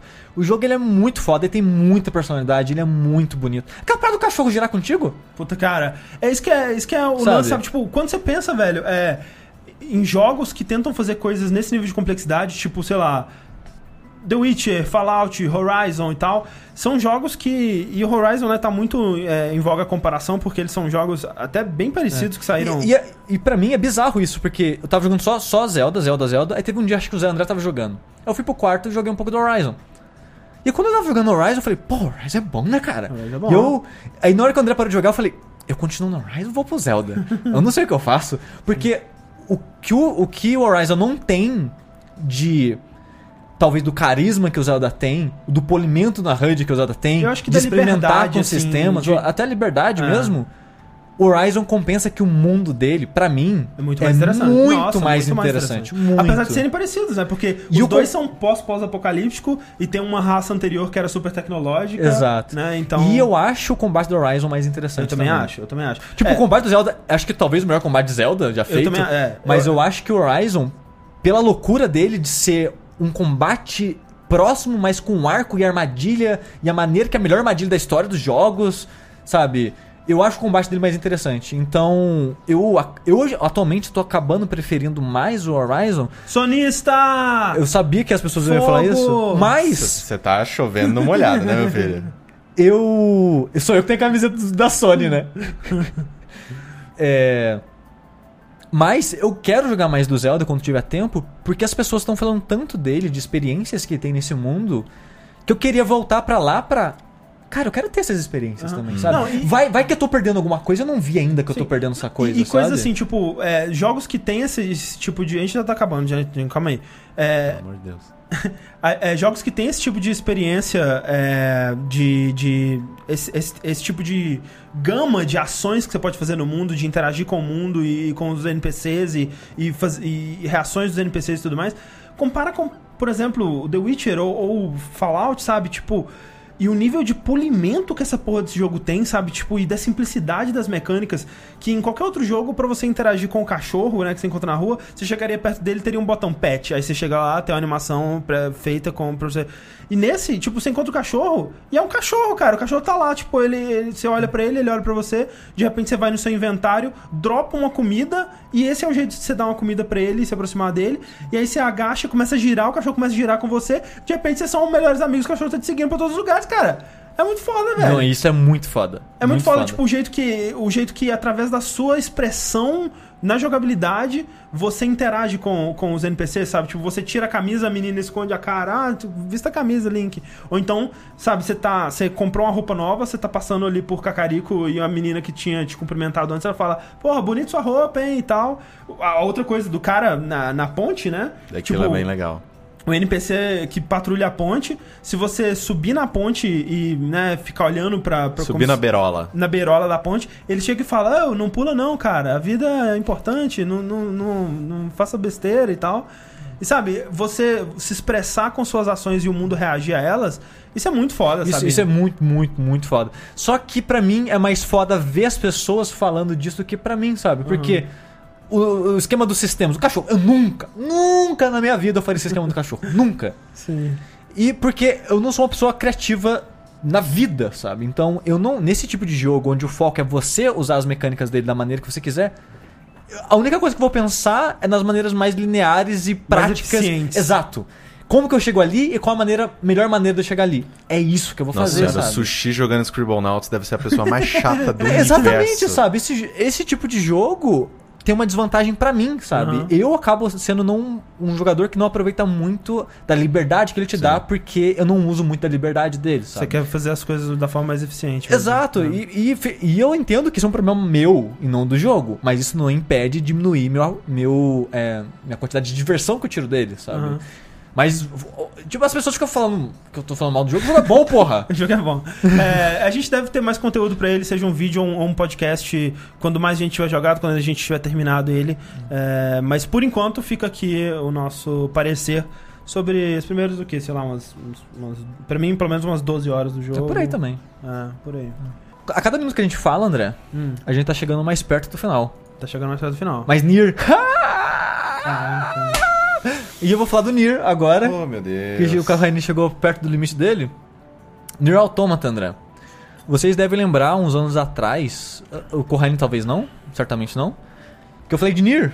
O primeiro Nier, o Replicante, ou Gestalt, é, num vértice há mil anos atrás, quando eu tava é, indo no, no meu backlog de jogos de PS3. É, Nier é um jogo da série Drakengard, É, é um spin-off da série Darkengard. que em japonês é Dragon Dragon, que é um Dragon. Dragon. É um nome excelente. Não é Dragon, é Drag, Drag On Drag On Dragon. Dragon. É um ótimo nome. Excelente. Ótimo nome. O Drakengard fez um desmérito. É. é para ele. Mas né, eu não sei se vocês lembram que naquela época eu comentei que o jogo ele era meio ruim de jogar, assim, o combate era bem bunda. Só que O um- personagem é meio feio. o personagem era meio feio, o jogo era feio. Aham. Só que o mundo era interessante, eu queria conhecer mais aquelas pessoas, daqueles lugares, a história era interessantíssima. E eu gostava de como o jogo era um jogo louco, que ele implementava é, 2D, tipo, vi- vista 2D, né, de plataforma, num jogo 3D, do nada. Você tá andando no mundo 3D, aí do nada fica 2D. É tipo aquele. é, aquele jogo da religião lá, como é que chama? Você joga É, com o, um anjo. Sim, o, o anjo de calça jeans. É, com o celular. Ah, sim, sim, sim, que é mó chama? bonitão. Não Caralho, cara, esqueci o Não nome. lembrar. lembro. Bom, o chat vai O lembrar. Rick, tem que perguntar pro Rick, do São, Rick Sampaio. Exato. É, mas de qualquer forma, e eu, e eu achava muito foda essas loucuras dele, sabe? E ele misturava combate corpo a corpo com bullet hell. E foi isso que me fez comprar o jogo na época. Porque ninguém falava dessa porra desse jogo. Ninguém, Sim. cara, ninguém falava do Nier. Era incrível. E aí Square juntou com o Yoko, Yokotaro, né? Acho que é Yokotaro. Yokotaro, é. Juntou com o Yokotaro. É, contrataram a Platinum pra desenvolver o jogo. E o, a- o estúdio do Yokotaro, que é basicamente só um estúdio criativo. Pra fazer a parte criativa do jogo. E, e a Square enfiando dinheiro no cu de todo mundo ali pra, pro jogo sair. Só que ela não enfiou dinheiro suficiente no cu de ninguém. Opa. Porque bem, né? uma É o das coisas. É o Shaddai, isso aí. É o Shaddai. Uma das coisas que eu acho estranho no Nier Automata é que ele é feio igual o primeiro Nier, cara. Tipo, a, a memória Ah, tá. É. memória emocional Sim. é que, caralho, eu tô jogando Nier de novo. Só que se você voltar, provavelmente vai estar mais Não, feio ainda. Nier é terrível. É. É. muito feio aquele jogo, muito feio. Só que o Nier Automata, ele é muito feio pro jogo de hoje em dia, sabe? Aham. Igual o Nier era muito feio pra época dele, Sim. sabe? Ele compensa que eu adoro o design dos personagens e eu adoro o design dos robôs desse mundo. É. Quanto, quantas punhetinhas já foi pra 2B? É, dá, dá pra jogar de calcinha, não sei se você Eita. sabe. Você pode arrancar a roupa dela assim. Caraca, jogar. velho, o pessoal tá louco essa essa menina. Não, mas vou, vou, vou falar. Ok. É. Mas, né, uma das paradas que a vantagem que tem da Square enfiando dinheiro no cu das pessoas Eita. é que as pessoas podem fazer publicidade disso, né? Tipo, caralho, olha só, a Square enfiando dinheiro em mim. E o, e o que foi a cabeça que fez esse jogo chamar a atenção da mídia e do público enquanto o primeiro Nier não fez. Foi muita publicidade. Muita publicidade. O Nier, o Automata, desde que ele apareceu na E3, sempre tinha uma coisa nova dele, sempre tinha anúncio dele, tinha um trailer, tinha um vídeo de gameplay, e as pessoas não paravam de falar dele na internet. Principalmente por causa da personagem. Eu É. acho que duas sacadas geniais pro Nier estourar. O Nier Automata. A personagem feminina, Com certeza. E ser carismática e tudo mais, a roupa dela é muito bonita também. Tipo, que, cara, o que tem de cosplayer? Sim. A, a minha namorada, que é cosplayer, ela queria comprar a roupa da, da 2B, que é a personagem do jogo, antes do jogo sair. Eu falei, não, calma, calma, vamos ver o jogo. É, esse jogo foi uma merda, É, né? vamos ver o jogo aí. Que, tipo, tava. Tipo, é uma roupa muito bonita, sabe? É um personagem estilosa e tal. E isso eu, eu concordo, é muito foda. Visualmente o estilo dela. E. Mas quando eu tava jogando, eu falei, cara, o- a quantidade de gente que vai se decepcionar com esse jogo. Off the charts, cara. Rapidinho. Como é que chama o menino? A menina? O menino. É S9. É, se, Não, é 9S. Se, se a Thalissa fizer o cosplay da 2B, você faz de... Né, 9S. Eu ta- Sabia que eu tava pensando nisso? Acho que seria uma boa, Seria uma boa. Acho Fazer de shortinho assim? Short- Shortinho estudando japonês? Isso. Porque, André, Nier Automata é Nier de novo, velho. Né? E eu tô muito surpreso, porque assim, como a, a Platinum que tava desenvolvendo o jogo, mostraram umas cenas do combate e tal, e eu joguei o demo, eu pensei, nossa, agora o Nier tá com um combate foda. Se for. E eu pensei quando eu joguei o demo, se for igual ao antigo, com esse combate bom, foda. Top. Porque o primeiro jogo já tinha várias coisas legais. Tipo, o primeiro Nier, eu, eu- eu digo que é um jogo, um bom jogo ruim. Porque ele é ruim, Uhum. mas ele tem muitas coisas boas e que no final vale a pena você jogar. Tipo o Zelda Breath of the Wild. Tipo, é, exatamente. Não manda esse vídeo pra comunidade de Zelda. Caralho, velho. É... E eu jogando o demo, eu falei, né, vi que o combate tava muito bom, mas eu pensei que o jogo seria mais foco no combate, sabe, também, ao mesmo tempo. Porque eu pensei, ah, não deve ser a mesma coisa, né? Square, tipo, a Platinum tá desenvolvendo, a Square tá enfiando dinheiro, eles não vão fazer exatamente o mesmo jogo com a mesma pegada, e cara, é exatamente a mesma experiência. Hum. Se as pessoas não jogaram o Nier primeiro e tá jogando o Automata e tá gostando, cara, vai jogar o primeiro Nier. O combate vai ser ruim, mas todo o resto tá lá, velho. Cê- É porque assim, quando saiu o demo, né, o pessoal ficou bem animado, assim, porque Sim. você diria que o demo, ele não representa, então, o jogo completo? Não, de forma alguma. Ah. Porque assim, a única coisa que o demo representa é uma área fechada e o combate. Aham. O jogo, ele é mundo aberto, com pouquíssimas áreas fechadas. E o combate dele é só aquilo. Ele não tem combos e coisas do tipo, sabe? Uhum. É, ele, é, ele é um RPG, ele não é um jogo de ação. Uhum. Ele é um RPG com um combate da Platinum, mas é um RPG, sabe? Sim. O foco do jogo é Inside Mission, o foco do jogo é você conhecer esse mundo, explorar esse mundo, ver a história dele, esses personagens e vivenciar a loucura que é a mente de Yokotaro, cara. Porque a, a mente dele continua muito louca. Eu acho que tá menos louca. Deveria estar mais. Uhum. Porque assim, uma das coisas que eu gostava muito no primeiro Você pode Nier- comprar troféu, ele tá louco o suficiente. É, isso é verdade, mas eu, eu tô com 30 horas de jogo e ainda não liberei isso, então você tem que jogar muito pra liberar isso. É. É que os chefes dele, que eu comentei, o jogo tem uma parada meio, meio But Hell, sabe? Que você tá com o seu personagem ali de controle de jogo de ação em terceira pessoa, só que tem um inimigo cuspindo balas do tamanho do seu personagem e centenas dela. Então é que é um But Hell em terceira pessoa, é uma parada muito louca.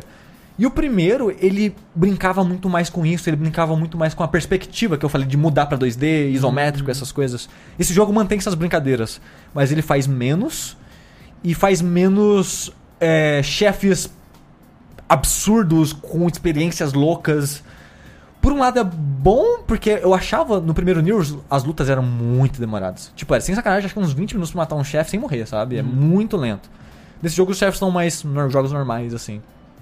Só que estão mais básicos os chefes, são tão menos frequentes e estão menos bás- mais básicos, assim. Teve, teve um chefe que quando eu joguei ele falei, não, a vontade de levantar e bater palma. Que aquele jogo ele tacou tanta coisa nova em cima de mim que eu não esperava que ele tacasse, e tudo tão rápido e de uma vez e numa maneira que você nunca na sua vida vai ver em outro jogo. Que eu falei, caralho, esse chefe é incrível. Vamos, peraí, Xi, olha só, vamos, vamos colocar, porque eu tô, tá difícil de visualizar isso aqui. É, esse jogo, antes de mais nada, ele é no mesmo universo do primeiro Nier, ele é uma sequência, Eu, é... eu não- eu não quero falar sobre a relação dos dois jogos, que é spoiler. Ok. Mas eles, é, se passam no mesmo universo, né? Tá ali. Com tempos diferentes, provavelmente. É, sim. Mas é... E, e aí você faz assim, você começa, você tá no mundo aberto, Isso. é, você recebe side quest, quest principal... Exato, né? Você, a sua personagem é a 2B, ela é uma androide, Aham. e ela anda com um amiguinho dela, que eles trabalham separados, mas nessa situação que o jogo estão, eles acabaram sendo parceiros na situação, Aham. que tá a 2B, que é o uh, 2B not 2B, hã? Ah, hã? ah, um ah. android pensando Ah, em ah, ser? Ah, com o 9S, que eu não vi qual é a piada É, dele, que eu imagino que deve no- ter alguma nove- piada em algum nove lugar. bundas. Nove bundas. É... E vocês vão pra Terra, e assim, a Terra, André, foi invadida por alienígenas há centenas de anos atrás. Centenas. Centenas. A gente tá no ano de 11 mil e caralhada. E há centenas de anos atrás, muito, tipo 400 anos atrás, sei lá, 500 anos atrás, a Terra foi invadida por alienígenas, marcianos, a gente descobre depois, mas isso não nos importa. É... Eles invadem a Terra, os humanos apanham pra caralho, porque esses alienígenas começaram a criar vários robôs, exércitos robóticos, né, pra lutar contra vários os humanos. autômatos. Olha aí. E os humanos fugiram pra Lua. Então, no ano que esse jogo tá acontecendo, os humanos moram na Lua, Ah. mas querem voltar pra Terra porque a Terra é natal e, e o caralho. casa, que é melhor, né? Mais legal. fácil. É, é bem mais fácil. Vamos lá. Então, desde essa época, eles estão tentando invadir a Terra de volta pra dominar ela de volta. Uhum. E você faz parte da, de, uma, de uma organização que acho que é Yorha, o nome dela, que é uma organização feita. Todos os membros dela são androides. E esses androides são os guerreiros que estão lutando na Terra pra tentar tomar ela de volta das máquinas que os, que os alienígenas marcianos colocaram na Terra Sim. e tudo mais. Então essa é a história do jogo, né? Você, essa androide, você tá na Terra pra lá enfrentar a máquina e tentar tomar a Terra de volta, sabe? Só que a história vai tomando escalas bizarras durante esse caminho. E aí você explora o mundo aberto e no mundo aberto você chega em áreas é, fechadas e nessas áreas fechadas tem chefes, é isso? Mais ou menos isso, porque assim, o jogo ele tem um mundo aberto mais vazio da história, Uhum. mas é um mundo aberto, que não tem porra nenhuma pra você fazer, não tem nada acontecendo em lugar nenhum, só umas máquinas pulando aqui e ali, que elas andam pulando tipo pintinho assim, eu acho muito fofinho. Carisma... É muito carismático os robôs desse jogo, velho. Se fuder. Tem a hora que aconteceu uma história com um robô e eu escorri uma lágrima, você fica, cara, eu me importei com pô, no Oh. robôzinho que tem cabeça redonda e não tem pescoço, cara. Ah, É, mu- muito. Parabéns. Uma coisa. Tá. É, mas apesar de ser né, vazio e tal. Não, peraí, não, não. Não. Tá tudo, tudo coisado. tudo- Você perguntou né, das áreas fechadas e chefe, mas até os chefes, a situação são meio que nas áreas abertas. Que, tipo, tem chefes que são, tipo, totalmente na cidade aberta. Você está enfrentando um chefe louco ali. Ou tem chefe que é tipo, essa numa área nova, mas é uma área que você pode voltar a explorar de novo depois. Sabe? Então, Ele tem, tipo, dungeons, entre aspas, assim, tipo, ah, uma fábrica do começo. A do demo é o comecinho do jogo. Você pode voltar a explorar lá de novo, Entendi. sabe? Então, essa é a dinâmica do jogo. Uma coisa que eu tenho que falar da dinâmica do jogo é que ele tem cinco finais. E o jogo não acaba até você fazer os cinco finais, tipo o 99, assim, sabe? Sim. E o- isso. E até é estranho eles chamarem aquilo de final, porque é meio como se o jogo continuasse, sabe? É, aonde eu tô, eu tô quase no segundo final, eu imagino. E quando você acaba a primeira vez. Tipo, o primeiro Nier também tinha isso, que ele tinha, sei lá, uns três finais, e pra você entender a história por completo, você tinha que fazer tudo. Só que quando eu levei, sei lá, 40 horas pra terminar a primeira vez, eu falei, foda-se, não joguei mais. E fui ler a história depois, em outros lugares. Nesse jogo, quando você acaba a primeira vez, o jogo fala: Muito obrigado por ter jogado o jogo, parabéns por ter terminado, não sei o que lá. Só que é o seguinte, esse jogo ele tem muitas linhas temporais, então a gente aconselha a você clicar naquele botão de continue ali e continuar jogando, porque você vai ter habilidades novas, lugares novos pra ir, mais missões e mais coisas, então continua o jogo aí. Tipo, Pra quê? Pra quê? Exatamente, sabe? Por que, que o Yokotaro falou, vamos terminar aqui? É, é, tipo, eu quero ver como é que vai ser. É que eu não quero falar como que continua a partir do primeiro final. Porque não é spoiler e tal. Mas eu fico imaginando. Se os cinco finais forem isso de terminou e dá continue, eu não sei pra onde vai. Porque quando do jeito que tá acontecendo agora, a segunda, esse, a segunda, esse segundo playthrough entre aspas que eu tô fazendo, é bem previsível tudo que tá acontecendo. E eu tô tendo informações novas daquela história, que a história é mal contada, imagino que de propósito pra você ir descobrindo ela ao longo desses outros playthroughs. É, e eu consigo ver que eu terminando isso, o jogo não pode repetir essa fórmula. Os outros três finais tem que ser algo que ser completamente diferente. Aham. E, e eu tô muito curioso pra ver como é que ele vai fazer isso. Mas ao mesmo tempo triste, porque o, aquele videozinho quando você deixa parado no, no press start, aquele videozinho deu spoiler de tanta coisa. Eu odeio quando o jogo faz isso, cara. Tem Por que, que o jogo faz isso? Até Ó, Silent Hill faz essa porra, cara. Eu tenho 30 horas de jogo e tem muita coisa que aconteceu lá e eu Tipo, não vi. Quem, de quem que tá. Japonês, cara, faz isso direto, velho. Antes do jogo começar, ele passa um vídeo que é tipo uma compilação de todos os CGs do jogo. Por quê? E tipo, é foda que ah, quando você tá começando a, a- a jogar, você não sabe. Tipo, ah, é uma apresentação. Aí quando você tá assistindo, você tá vendo a cena do final do jogo. Ah, mas é a mesma coisa que. Ah, mas é a mesma coisa que, sei lá, anime, quando troca a abertura, você fala. Total, é. Caralho, Tipo, ok, esse é One o Piece vilão. É, One Piece, olha o Esse vilão. é, esse é o mas, vilão. mas, mas o é foda é que capanga. aparece nele, eu tomei como spoiler, porque assim, não é isso que acontece. Mas é como se aparecesse uma personagem perdendo um braço. Falei, porra, por que você tá mostrando isso aqui? Hum. Sabe? Acontece algo com algum personagem que eu falei, cara. Eu já isso sei que isso é, vai acontecer, isso é, Exatamente, eu sei que isso vai acontecer com o personagem, Sim, sabe? muito bosta. O Creepy Child, ótimo nome, inclusive. Creepy Child with Adult Face, ótimo. Aham. Sushi, você jogou os três da Drakengard, ouviu a radionovela e viu o musical pra pegar a história O toda. musical. O pior é que eu não duvido que tem um Eu musical. também não duvido.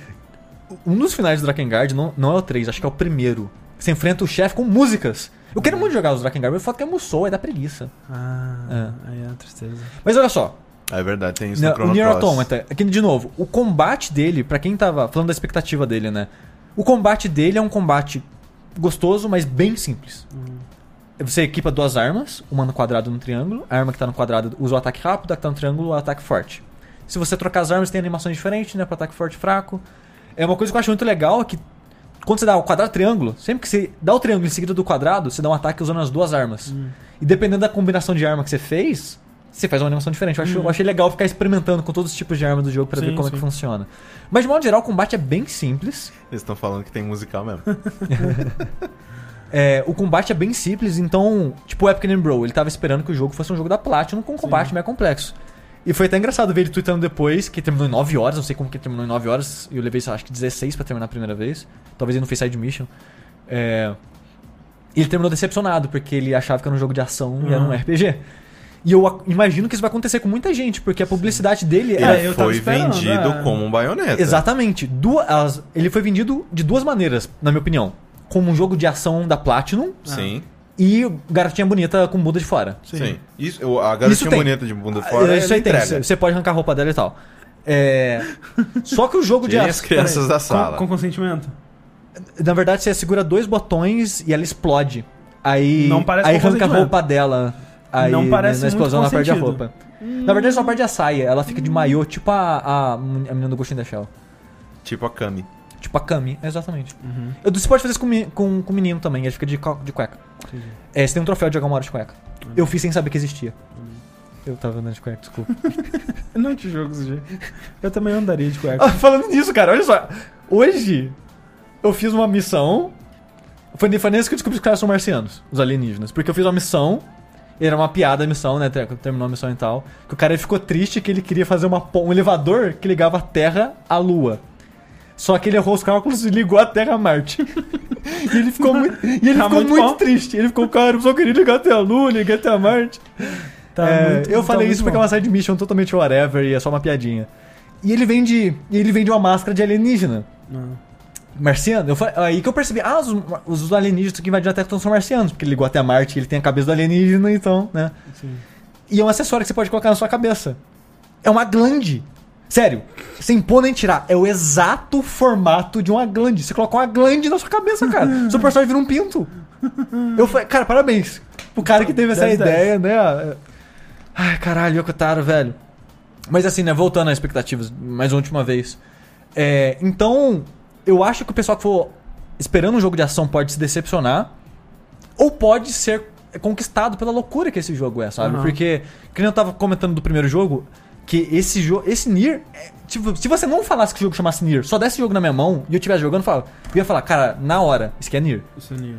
Porque o tipo de loucura, as coisas que ele faz, essa mistura com Bullet Hell, e, e tem literalmente Bullet Hell nesse jogo, é, tem umas excelentes partes com nave, é, é uma coisa que só vê nessa série, sabe? E ver isso de novo é muito gostoso pra mim, sabe? Porque eu gostei do primeiro jogo, então ver isso de novo e num combate bem gostoso é, tá me deixando feliz, sabe? E me- eu fiquei feliz também que muitas pessoas estão prestando atenção nesse jogo, por mais que talvez elas se decepcionem. Sim. Talvez tem pessoas que não sabiam e, e curtam essa loucura dele, sabe? Uhum. Porque, que nem eu falei, cara, é um jogo completamente único que as coisas que ele vai te oferecer, você só vai encontrar aí, sabe? A mistura de coisa séria e humor dele também você não vai encontrar em outro lugar, sabe? Ele, ele, o Yokotaro, ele é um cara bad vibes pra caralho, assim, sabe? As pessoas... Sad Boys. Sad Boys total, porque algumas pessoas falam que eu sou total bad vibe quando eu faço streaming aleatório, né? Que eu falo de coisas aleatórias. Mas o Yokotaro, velho. Tipo assim. Ao ponto que eu tô agora, a história tá ficando progressivamente mais down, assim. Ah. Você vai conhecendo cada vez mais dos robôs que você tá enfrentando. E toda side mission que eu termino agora é uma bad vibe. Toda. Chegou um ponto que eu falei, cara, não tem como, né, velho? É muita coisa ruim, triste acontecendo, e suicídio e coisas, e nossa, gente, para, sabe? Mas ao mesmo tempo tem um cara triste, porque ele ligou o elevador até Marte, sabe? Então ele faz. Ele, ele mistura, tipo, é, o lance da sexualização da personagem com o humor totalmente pastelão e bobo, com umas paradas que. Como ele brinca, né, com uma parada de robôs, obviamente ele vai entrar no, e androids e tal, ele vai entrar no, ele vai entrar no limiar de que no que é um ser vivo e essas coisas todas de cyberpunk, robótica e tudo mais. E a maneira que ele usa isso é sempre triste pra caralho, sabe? É sempre com o personagem ficando, cara, essa é a minha vida, sabe? Eu Sim. sou isso e tal.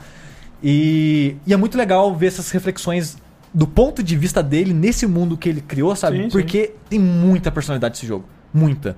Então assim, se você queria um jogo de ação, talvez Nier não é um jogo pra você. Se você quer um jogo completamente diferente de tudo que você jogou na sua vida, joga Nier. Se você gostou do primeiro, joga esse também. O primeiro é o que começa com a menina te xingando pra caralho, Laura Eu, Bailey. eu amo aquela abertura, velho. Legal, Laura é Bailey. tão boa aquela Ô, abertura Laurinha. dela te xingando pra caralho. É... E se você jogou o Nier do Automata já e gostou, cara, joga o primeiro Nier. Você deve achar ele por, sei lá, 40 reais no Mercado Livre Sim. pro PS3, assim. E joga que. Se você gostou desse, provavelmente você vai gostar do outro, assim. O foda, o problema do Nier é que ele. Ele só existe graças à Square.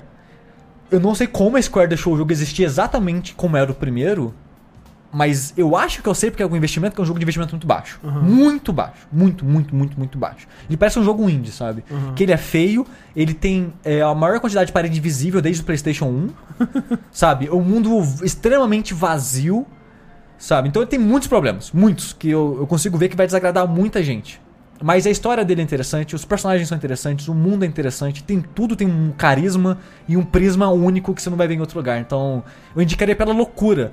Mas pra indicar um jogo pela loucura, eu tenho dificuldade de indicar antes de um Zelda, antes de um Horizon, antes de um Nioh, antes do Resident Evil, Tem tanto sabe? jogo bom esse ano, né, Esse, esse é o problema do Nier, sabe? Que se fosse uma situação isolada, eu falava, cara, compra esse jogo agora e joga.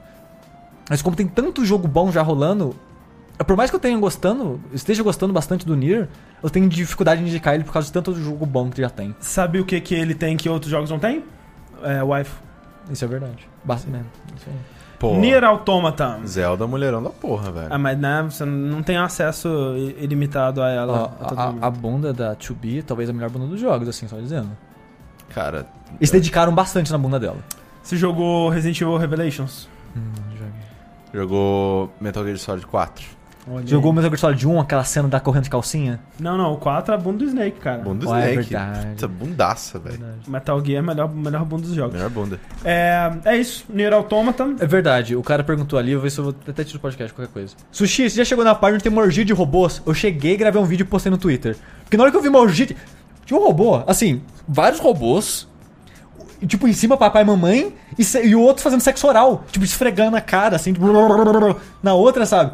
Eu, hum, meu Deus, cara, quem que faz isso, cara? É muito bom, velho. Eu acho que agora eu preciso jogar Nier Automata. Eu tava E o pior desanimado. que a ideia de uma orgia de robôs faz sentido. Na hora que acaba a orgia, você fala, ah, é isso que o jogo quis dizer. Não- e não faz é gratuito, sentido. Não é, gratuito. Não é, tipo, assim, é um pouco. Um pouco. Mas faz sentido. É isso então, gente. Nier Automata e aqui acaba o verso mentira. Começando então o nosso bloco de notícias, é, a gente teve nessa semana, é, se não me engano, na terça. Terça? Não sei, eu não Ou sei do que você vai quarta. falar. Bom, na- em algum dia dessa semana, é, a gente teve o anúncio do Middle-earth Shadow of War, Olha aí. quem que é a continuação do Middle-earth Shadow of Mordor. É, Antes de mais nada, não bosta. É um nome bem, bem, ruim. bem. Mas o que fazia você pensar em Senhor dos Anéis no outro nome? Mordor. É, não, assim, é que é Middle-earth Shadow of Mordor, mas sim, né? Todo mundo só fala Shadow of Shadow Mordor. of Mordor, exato. Sim. Ninguém fala Middle-earth. O Tipo, Middle-earth tá em, tipo, fonte 4 enquanto o resto tá em 23, Exato, sabe? é. Tipo, É, foda-se Middle-earth ali, sabe? E mudar só... Cara, Shadow... É tipo. É tipo. Como é que chama? É aquele. Em defesa, Shadowfall. em defesa deles, Shadow of War faz todo sentido porque eles precisam dar. é, A série Shadow of. na- Não, não é. é assim, É porque. É, Faz sentido porque o Nemesis System, que é né, a estrela do primeiro jogo e tudo mais, aquele sistema de inteligência artificial e de progressão em que os seus combates você sentia que eles tinham mais é, peso e- e importância, dado a evolução de determinados inimigos que, sei lá, você enfrentou um cara e ele fugiu, aí depois ele volta como um general e ele fala, eu lembro quando você fez isso com a minha cara, filha da puta, agora E- eu vou te comer de porrada. Isso é muito louco, porque quando esse jogo foi anunciado, é, todo mundo. tá bom, vai lá, senta lá que isso vai funcionar. Você É. tá louco. Não, E funcionou, cara! Não, não, eu- não eu- só funcionou, como ninguém mais copiou, não sei porquê. Sabe o que é engraçado? Eu, hoje em dia, quando anunciaram né, o Shadow of War, eu tava vendo o, né, o vídeo né, do Giant Bomb dele se mostrando e tal, e o Brad até soltou umas informações que não tem no Sim. vídeo e tal, como loot de armaduras. É... Eu tava pensando, falei, ha, isso não acontece, não acontece? Porque eu já não lembrava mais do jogo, mas aparentemente acontece. Sim. Sim, É. e assim, eu lembro que quando tava pra lançar o Shadow of Mordor, eu- cara, eu caçoava do jogo. Exato, eu também. Eu falava, cara, é Esse uma jogo vai cópia um ruim é, de de um Assassin's Assassin's Creed, cara. Não, E cara, esse, não, jogo foi vai ser, incrível. esse jogo vai ser a, a- a maior decepção da vida, É. vai ser uma tristeza. E, cara, um jogo muito bom. tipo, gosto demais o que eu, dele, cara. O que eu não gosto dele é a história, que é meio bosta. É, bem ruim. E o mundo dele, que não tem muita coisa interessante no mundo em si. Mas, tipo, o combate é muito legal. Eu e ouso o... dizer que o combate do primeiro é melhor do que o do Batman. Exato, não, é, ele, é uma, ele é no estilo do Batman. Ele é igual que ao eu do Batman, acho... só que assim, eu, o- eu gosto mais dele porque o payoff do, do, do combate do Shadow of Mordor é muito melhor do que o do Batman. Sim. Porque o do Batman, você vai lá, você tipo, você dá um, dá um soco no queixo do cara, uh, beleza. No Shadow of Mordor, você corta a cara dele no meio. É, os- mas, o o- Ba- mas o Batman quebra o cara, Quebra. e às vezes o quebrar é mais satisfatório. Não, Mas- mas, assim, é co- cortar a cabeça, cara, eu, eu acho que é, é- é muito legal. E não só esse payoff do- da violência, mas o payoff de que você tá lutando contra o seu Nemesis, cara. Sim. Porque o sistema de, de Nemesis, é, ele é impressionante pra caralho, velho. Como que... Eu não sei como... Não sei. Cara, Não sei. teve um que, que eu lembro até hoje. Provavelmente isso já isso aconteceu no, no, no, no jogo de várias pessoas e tal. Mas, se não me engano, tem, tem flecha de fogo? Tem, tem flecha de fogo, né? Alguma, alguma Tinha, coisa de tinha uma fogo, flecha explosiva É, uma lá. flecha- alguma flecha explosiva, é. alguma É. coisa. Eu lembro que eu usei isso num cara e ele fugiu. Aí eu falei, "Ah, foda-se, esse cara, whatever. Filho da puta voltou depois como um dos maiores generais da cara Todo toda. queimado e tal. Com a cara queimada e falei, filha da puta, você que me queimou. Agora eu vou pegar, eu vou usar tudo quanto é fogo do mundo pra te fuder. E, cara, foi uma das lutas muito, assim, uma das melhores lutas do jogo. assim. Porque ela teve uma relevância pra você, né, cara? Exato. E E a- isso, é, então, e voltando pra aquele negócio, por que, que, eu, que eu defendo Shadow of War? Poderia, né, sugeriram no chat, eu acho é uma coisa muito melhor, se fosse War of Mordor, se fosse, né, Ah, tirar, é, o- o- trocar, né, mas eles colocam War no título porque essa é a evolução do, do Nemesis System. Sim, sim. Que agora você tá criando um exército e que a- é, os seus personagens, né, os seus generais, né, pessoa- orcs que você colocou ali é, no, seu, no seu exército, eles também terão uma- um daqueles desenvolvimento de personalidade em que eles vão ganhar importância, em que você vai eleger eles como generais, colocar eles em, em lugar de poder e isso vai ter relevância durante a, a- a, sei lá, principalmente as É, guerras, né? É, basic- entre- basicamente, tipo, antes ele tinha um Nemesis System, agora ele tem dois e os dois interagem entre Sim, si também. né? Então é, é, tipo. é- Eu.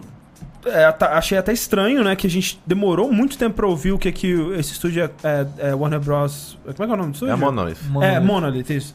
Que é.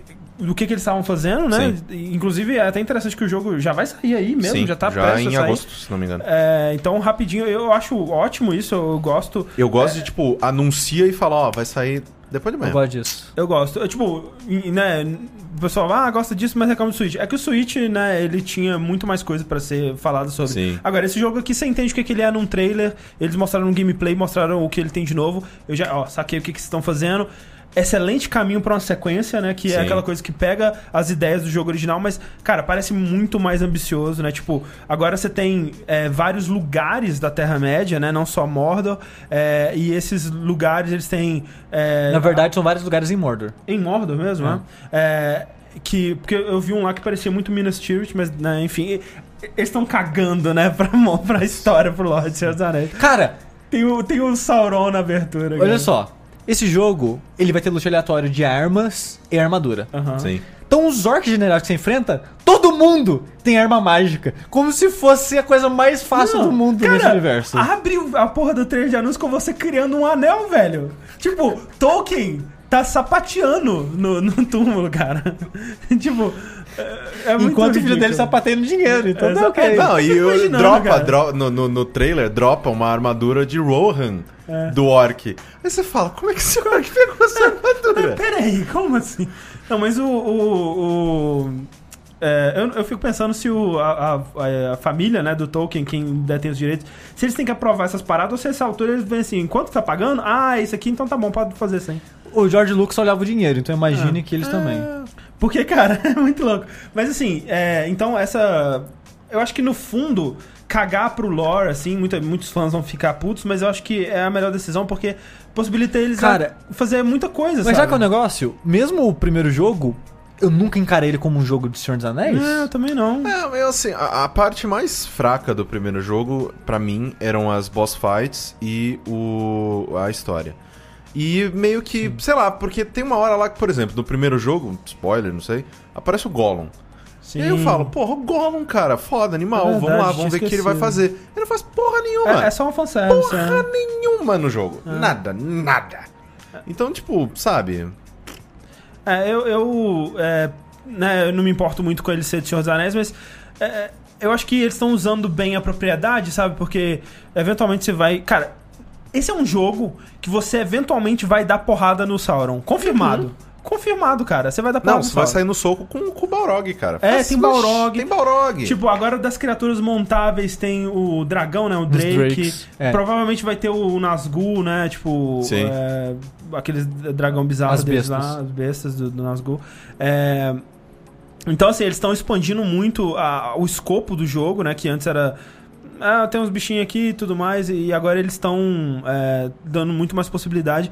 E esse sistema do, do novo de, de Nemesis, ele, de novo, ele dá aquela sensação de que, tipo, cara, nem falando que vocês vão fazer isso. Mas eu não duvido mais, cara, porque eles fizeram da primeira vez. Então, quando eles falam coisas tipo, ó, o líder dessa fortaleza, ele é, é único pra cada jogador. E a sala onde você vai enfrentar ele é baseada no bicho, né? Então, tipo, na história daquele bicho, se, por exemplo, ele tem uma afinidade maior com fogo, que é o que eles mostram, Sim. então a sala dele vai ter armadilhas com fogo, né? E a- isso vai mudar de jogador pra jogador, né? Nenhum, nenhum jogador vai ter experiência igual ao do outro.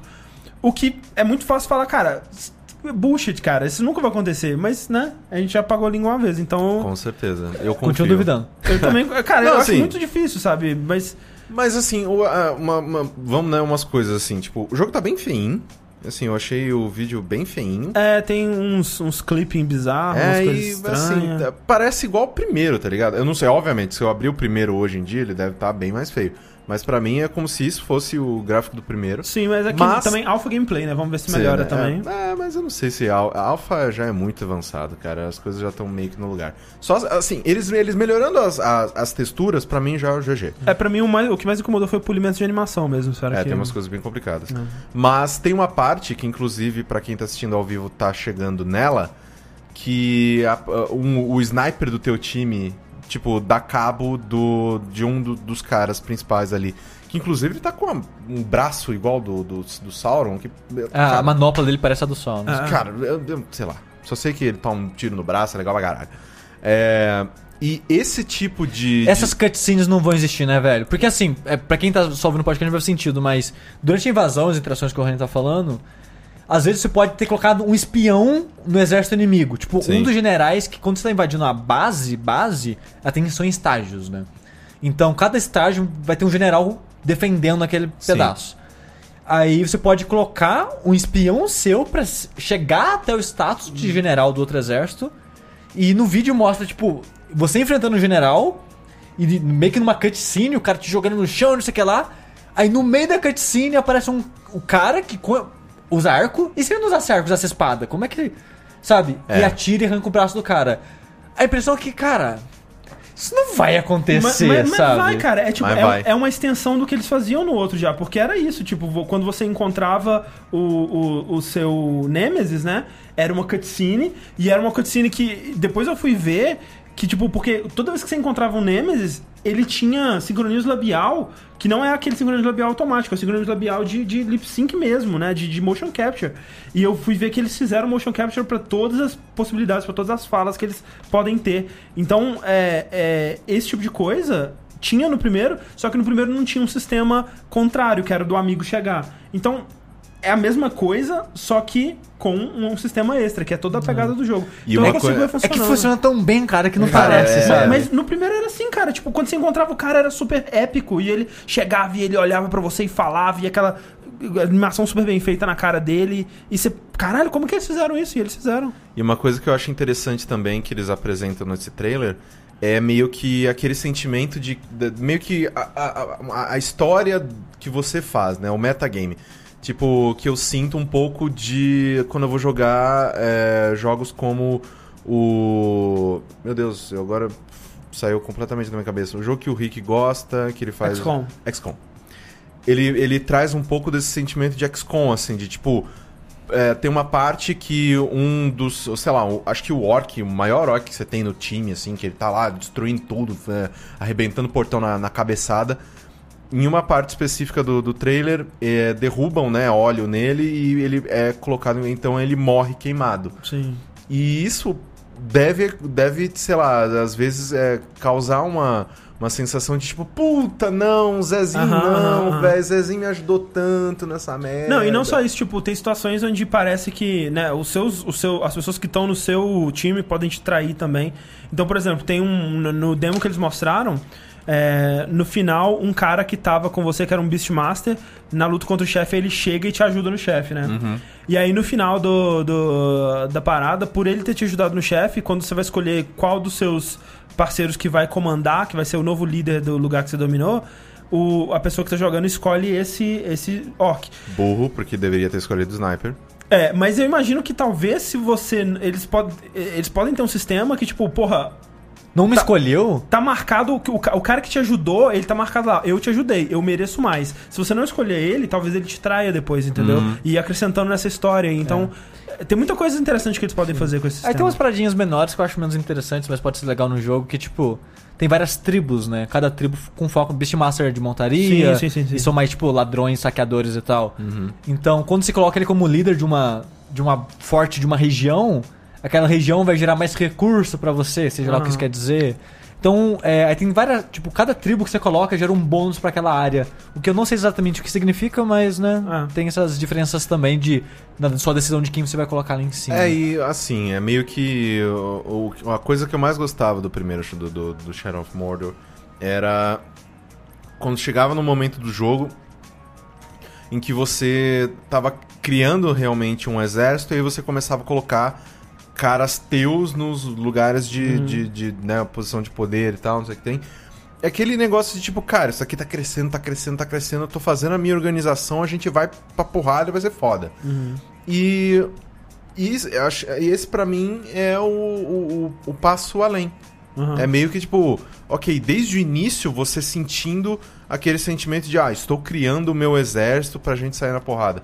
Porque o trailer que eles mostraram é muito lá na frente no jogo. Sim, sim. Tipo, o teu personagem já tá no level 51, o nível de dificuldade da missão é, 3, é 150, sei lá, cara, é um, um negócio muito Não, absurdo. é. E dominar essas- esses fortes deve ser uma das últimas coisas que você faz no Sim, jogo. então eu fico, eu, eu fico muito curioso, na verdade, no começo do jogo, de tipo, o teu grupinho pequeno, sabe? Sim. Tipo, a tua milícia é, de boinha, que vai. é, acho que esses personagens, se eles continuarem contigo por um bom tempo.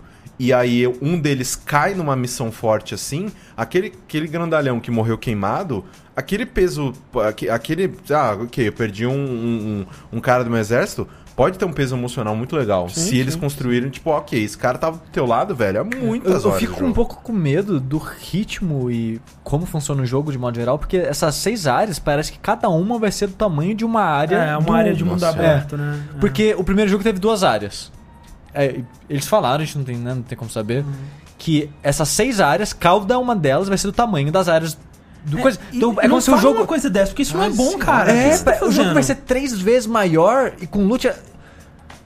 Eu não sei, tipo, será que eles vão se dar o trabalho de preencher? Vai ser que nem o outro? Porque, tipo, eu preferiria mais se ele fosse uma coisa mais concisa, né? Porque Sim. o mundo no, no primeiro, ele era um lugar que você saía correndo.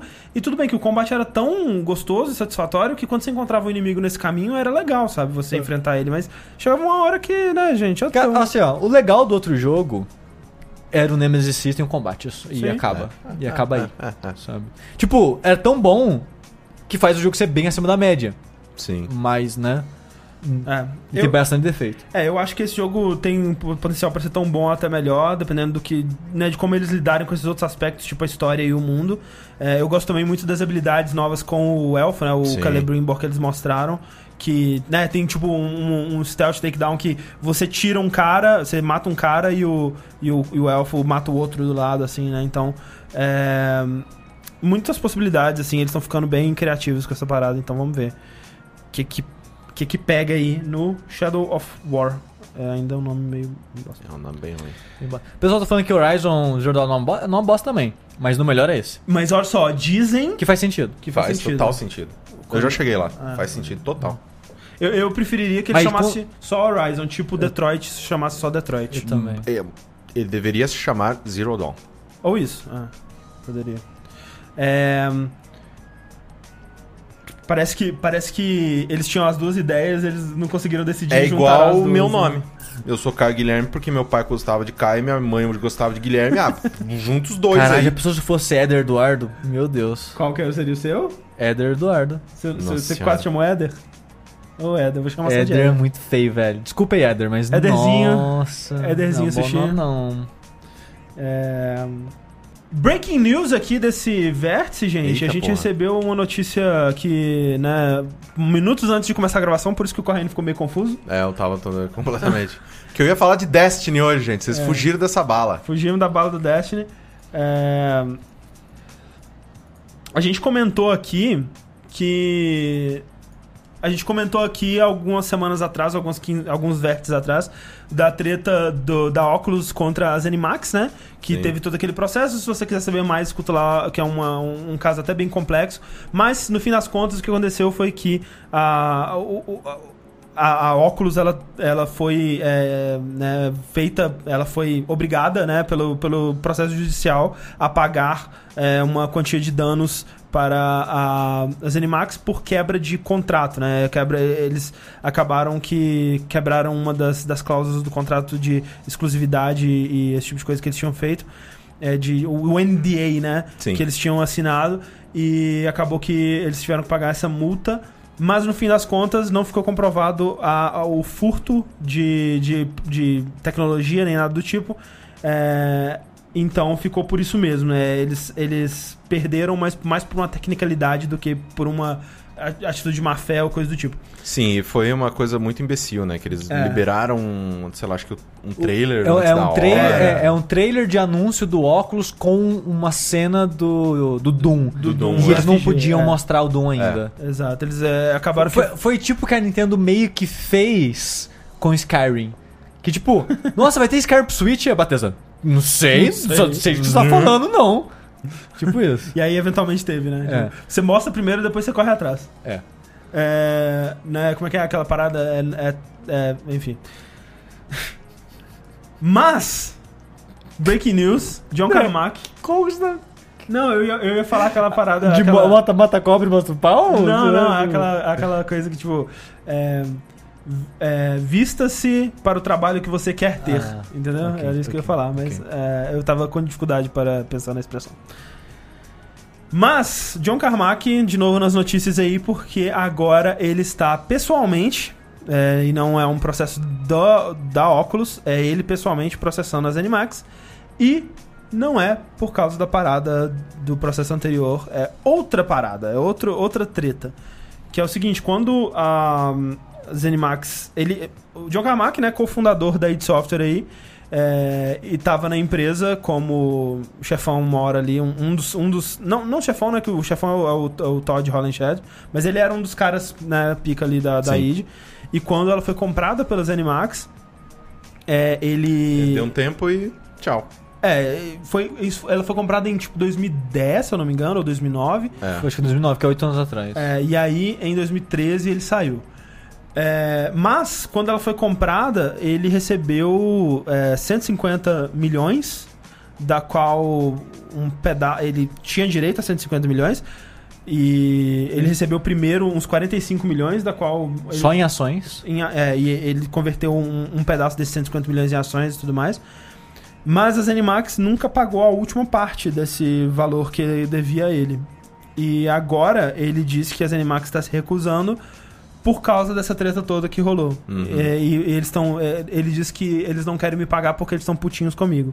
E a Zenimax, de fato, ela quer provar que o John Carmack cometeu um crime contra eles, roubou tecnologia e, eventualmente, se eles convencerem, se eles comprovarem que isso foi verdade, talvez eles nem tenham que pagar. É, eu não sei como é que funcionaria isso, mas. Mas, tipo, compra é compra. é, eu não sei. Tipo assim, sabe, o Corraine tem, sei lá, um, um, sei lá, um mercadinho. É. Eu compro o mercadinho do Corraine. Aí ele roubou, tipo, três sacos de tomate na saída. não vou pagar pelo mercado, porque ele. Tipo, uma coisa acho que não, não tira a outra. É, esse é o sabe? ponto do John Carmack, que É. apesar de que a, a Zenimax ainda tá perseguindo processos contra a, a Oculus e contra o John Carmack especificamente, isso não isenta eles de pagar o que eles devem pra ele e, né, ele quer o dinheirinho aí pra comprar uma Ferrari, né, gente? Porque tem que comprar uma Ferrari. E, e ele tá processando a Zenimax por conta disso. Mais tretas, gente. Muitas tretas. Assim, por essa quantidade de dinheiro até eu, né? Porra. Se fosse 10 conto, ah, foda-se, eu enfio no cu. 10 real. É, Não vou me dar o trabalho de falar contigo. Mas, né? Uns milhões ali? Uns mijãozinho? Nossa Ô, senhora. rapaz. É, mas é, é que é foda, né, cara? Que eu, eu, eu sinto que o John Carmack ele tem um, um ranço, né? Ele ficou com um ranço Eu também acho. da, da parada. Você vê quando. Assim que. é, assim que. é, saiu é, o resultado do, do processo, né? Do, do julgamento lá e tal, ele fez um post super ofendido no Facebook explicando o que tinha rolado, né? E parece que ele, ele tá pessoalmente ofendido pela acusação de que ele teria roubado. Essa é impressão, pelo menos, assim.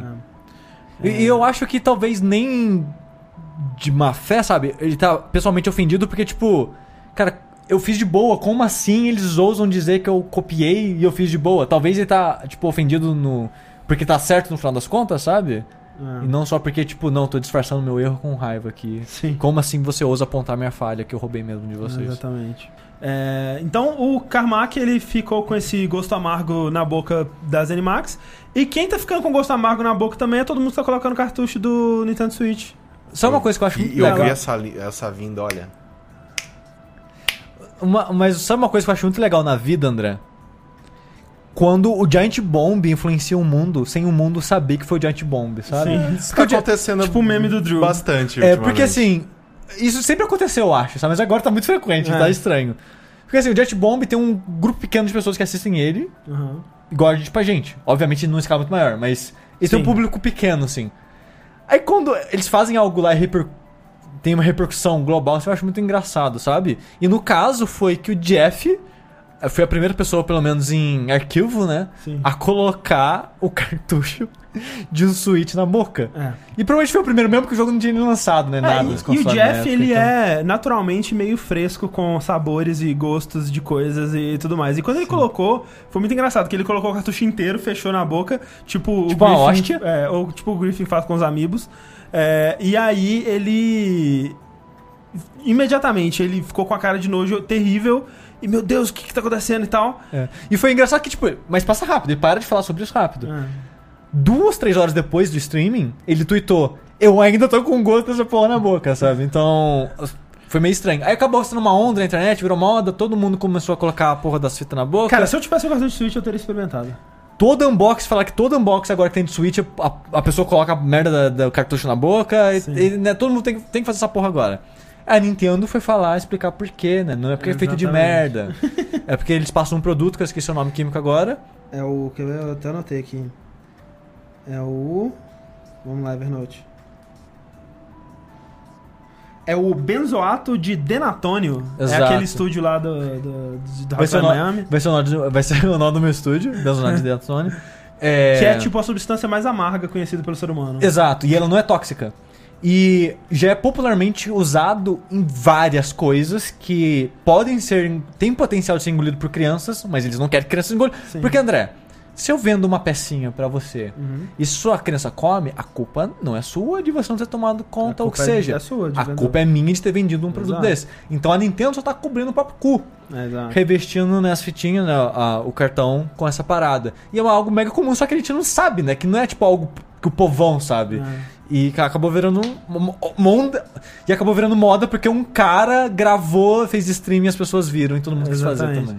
Incrível. É, eu. Eu teria curiosidade se você experimentaria. Eu experimentaria, mas. Eu queria ver, cara, se é isso tudo mesmo. Provavelmente é, cara, porque, né?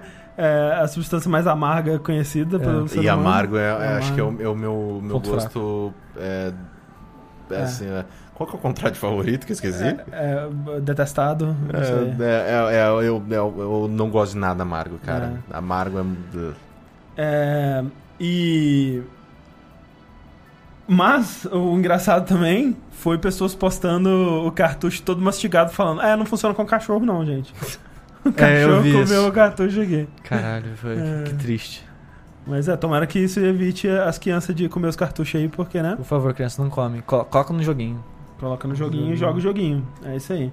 Sabe uma coisa que as pessoas podiam colocar também, André? Hum. Antena no controle. Opa! Sabe? Porque assim, o controle tá sem fio, mas só que não funciona por magia, né? Não funciona.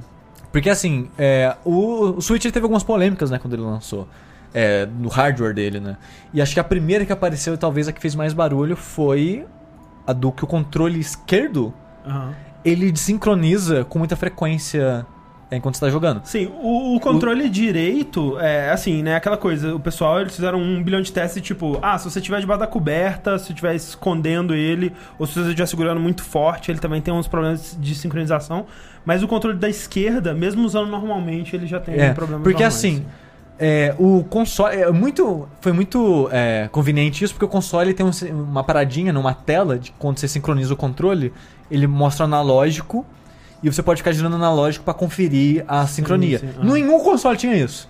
Esse que teve o problema tem. Que bom. Porque É. as pessoas podiam testar. Né, Mais fácil de demonstrar. Exatamente. O que acontecia era. O, ele não perdia o sinal direto e cortava. Ele ficava picotando o sinal. Uhum. Como se nós estivesse fracos ou alguma coisa assim. Então, nessa telinha, que é um círculo, e você ficava girando analógico, mostrava onde, onde seu analógico estava. A pessoa, as pessoas ficavam girando ele e mostrava a bolinha pulando, porque estava perdendo o sinal e buscava no outro ponto. E quando você tá jogando o Zelda, por exemplo, que é o único jogo que tá todo mundo jogando, e te sincroniza, o personagem vai andar pra sempre pro último ponto que tava apontando. Então até sincronizar de novo, seu personagem vai andar pra um lugar que você não quer que ele ande. Sim. Mesmo que seja, sei lá, por meio segundo, Ah, é algo merda. que te, te incomoda. Pô. É, então tá- tinha bastante gente reclamando disso. E as pessoas estavam em dúvida: será que é hardware? Será que é software?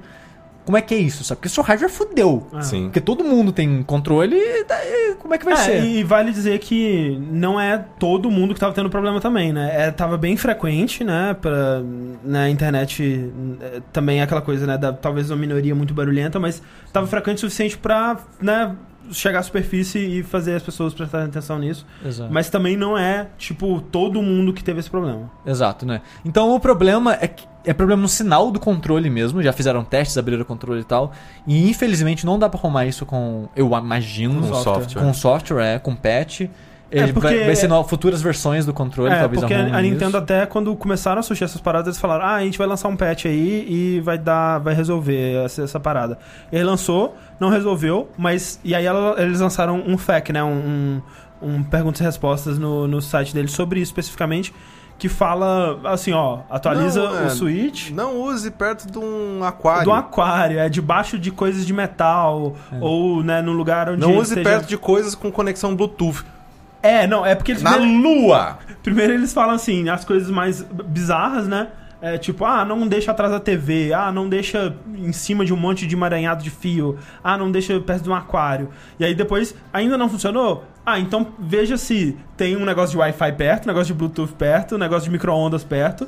Tipo, qualquer coisa que possa interferir, eles estão falando que, né, é o problema. É. Mas na Mas- verdade o problema é a antena, É a antena, né? exato, porque.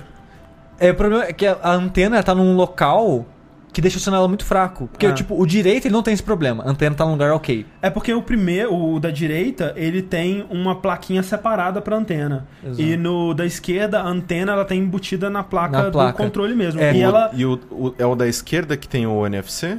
Não, da direita. da direita. direita, o da direita é. é. o principal, né? Assim. É, Então o- o- eles economizaram custos no, no da da esquerda. esquerda. E aí o que eles fizeram foi tipo, eles, colo- eles puxaram a antena pra cima é, de onde ela sai, né? O circuito dela vai até em cima. E onde é, ela capta o sinal, tem duas coisas. Primeiro que ela tá do lado de uma caixa de metal, que dá interferência, né? Que é uma caixinha de metal do analógico. Do vibrador, eu acho, não é? Do- é, alguma coisa assim. É, talvez seja do, do, do, Sim, do, sim, do do Rumble, do HD HD Rumble. Rumble. E a outra coisa é que no lugar onde ela tá é justamente onde fica a palma da sua mão, né? Segurando o controle. Então, Então ela fica presa ali. fica preso, fica, fica bloqueada ali. Exato. E, tipo, essa técnica de colocar a antena na placa já é comum, né? O vídeo que a gente viu, né, que o cara ele conseguiu arrumar esse problema. É, ele soldou um fio na parada e puxou ele pro lado oposto. Exato, ele colocou pra cima no controle, onde você não tampa tanto e tá longe da parte é pra metal. baixo, na verdade, é onde fica aqui. É pra baixo? É, pra baixo. Ah. E. Eu, eu acho que era pra cima. De qualquer forma. É. Ah, tá. Ele, nesse vídeo, ele comentou que isso é muito comum. Tipo, controle de PS4 é assim, controle de PS3 é assim, quase todo controle é assim. Uhum. Só que o problema mesmo é que a posição que ele tá, não a tecnologia que eles estão usando. Sim. E aí ele conseguiu arrumar isso, né, soldando esse fiozinho no sentido oposto.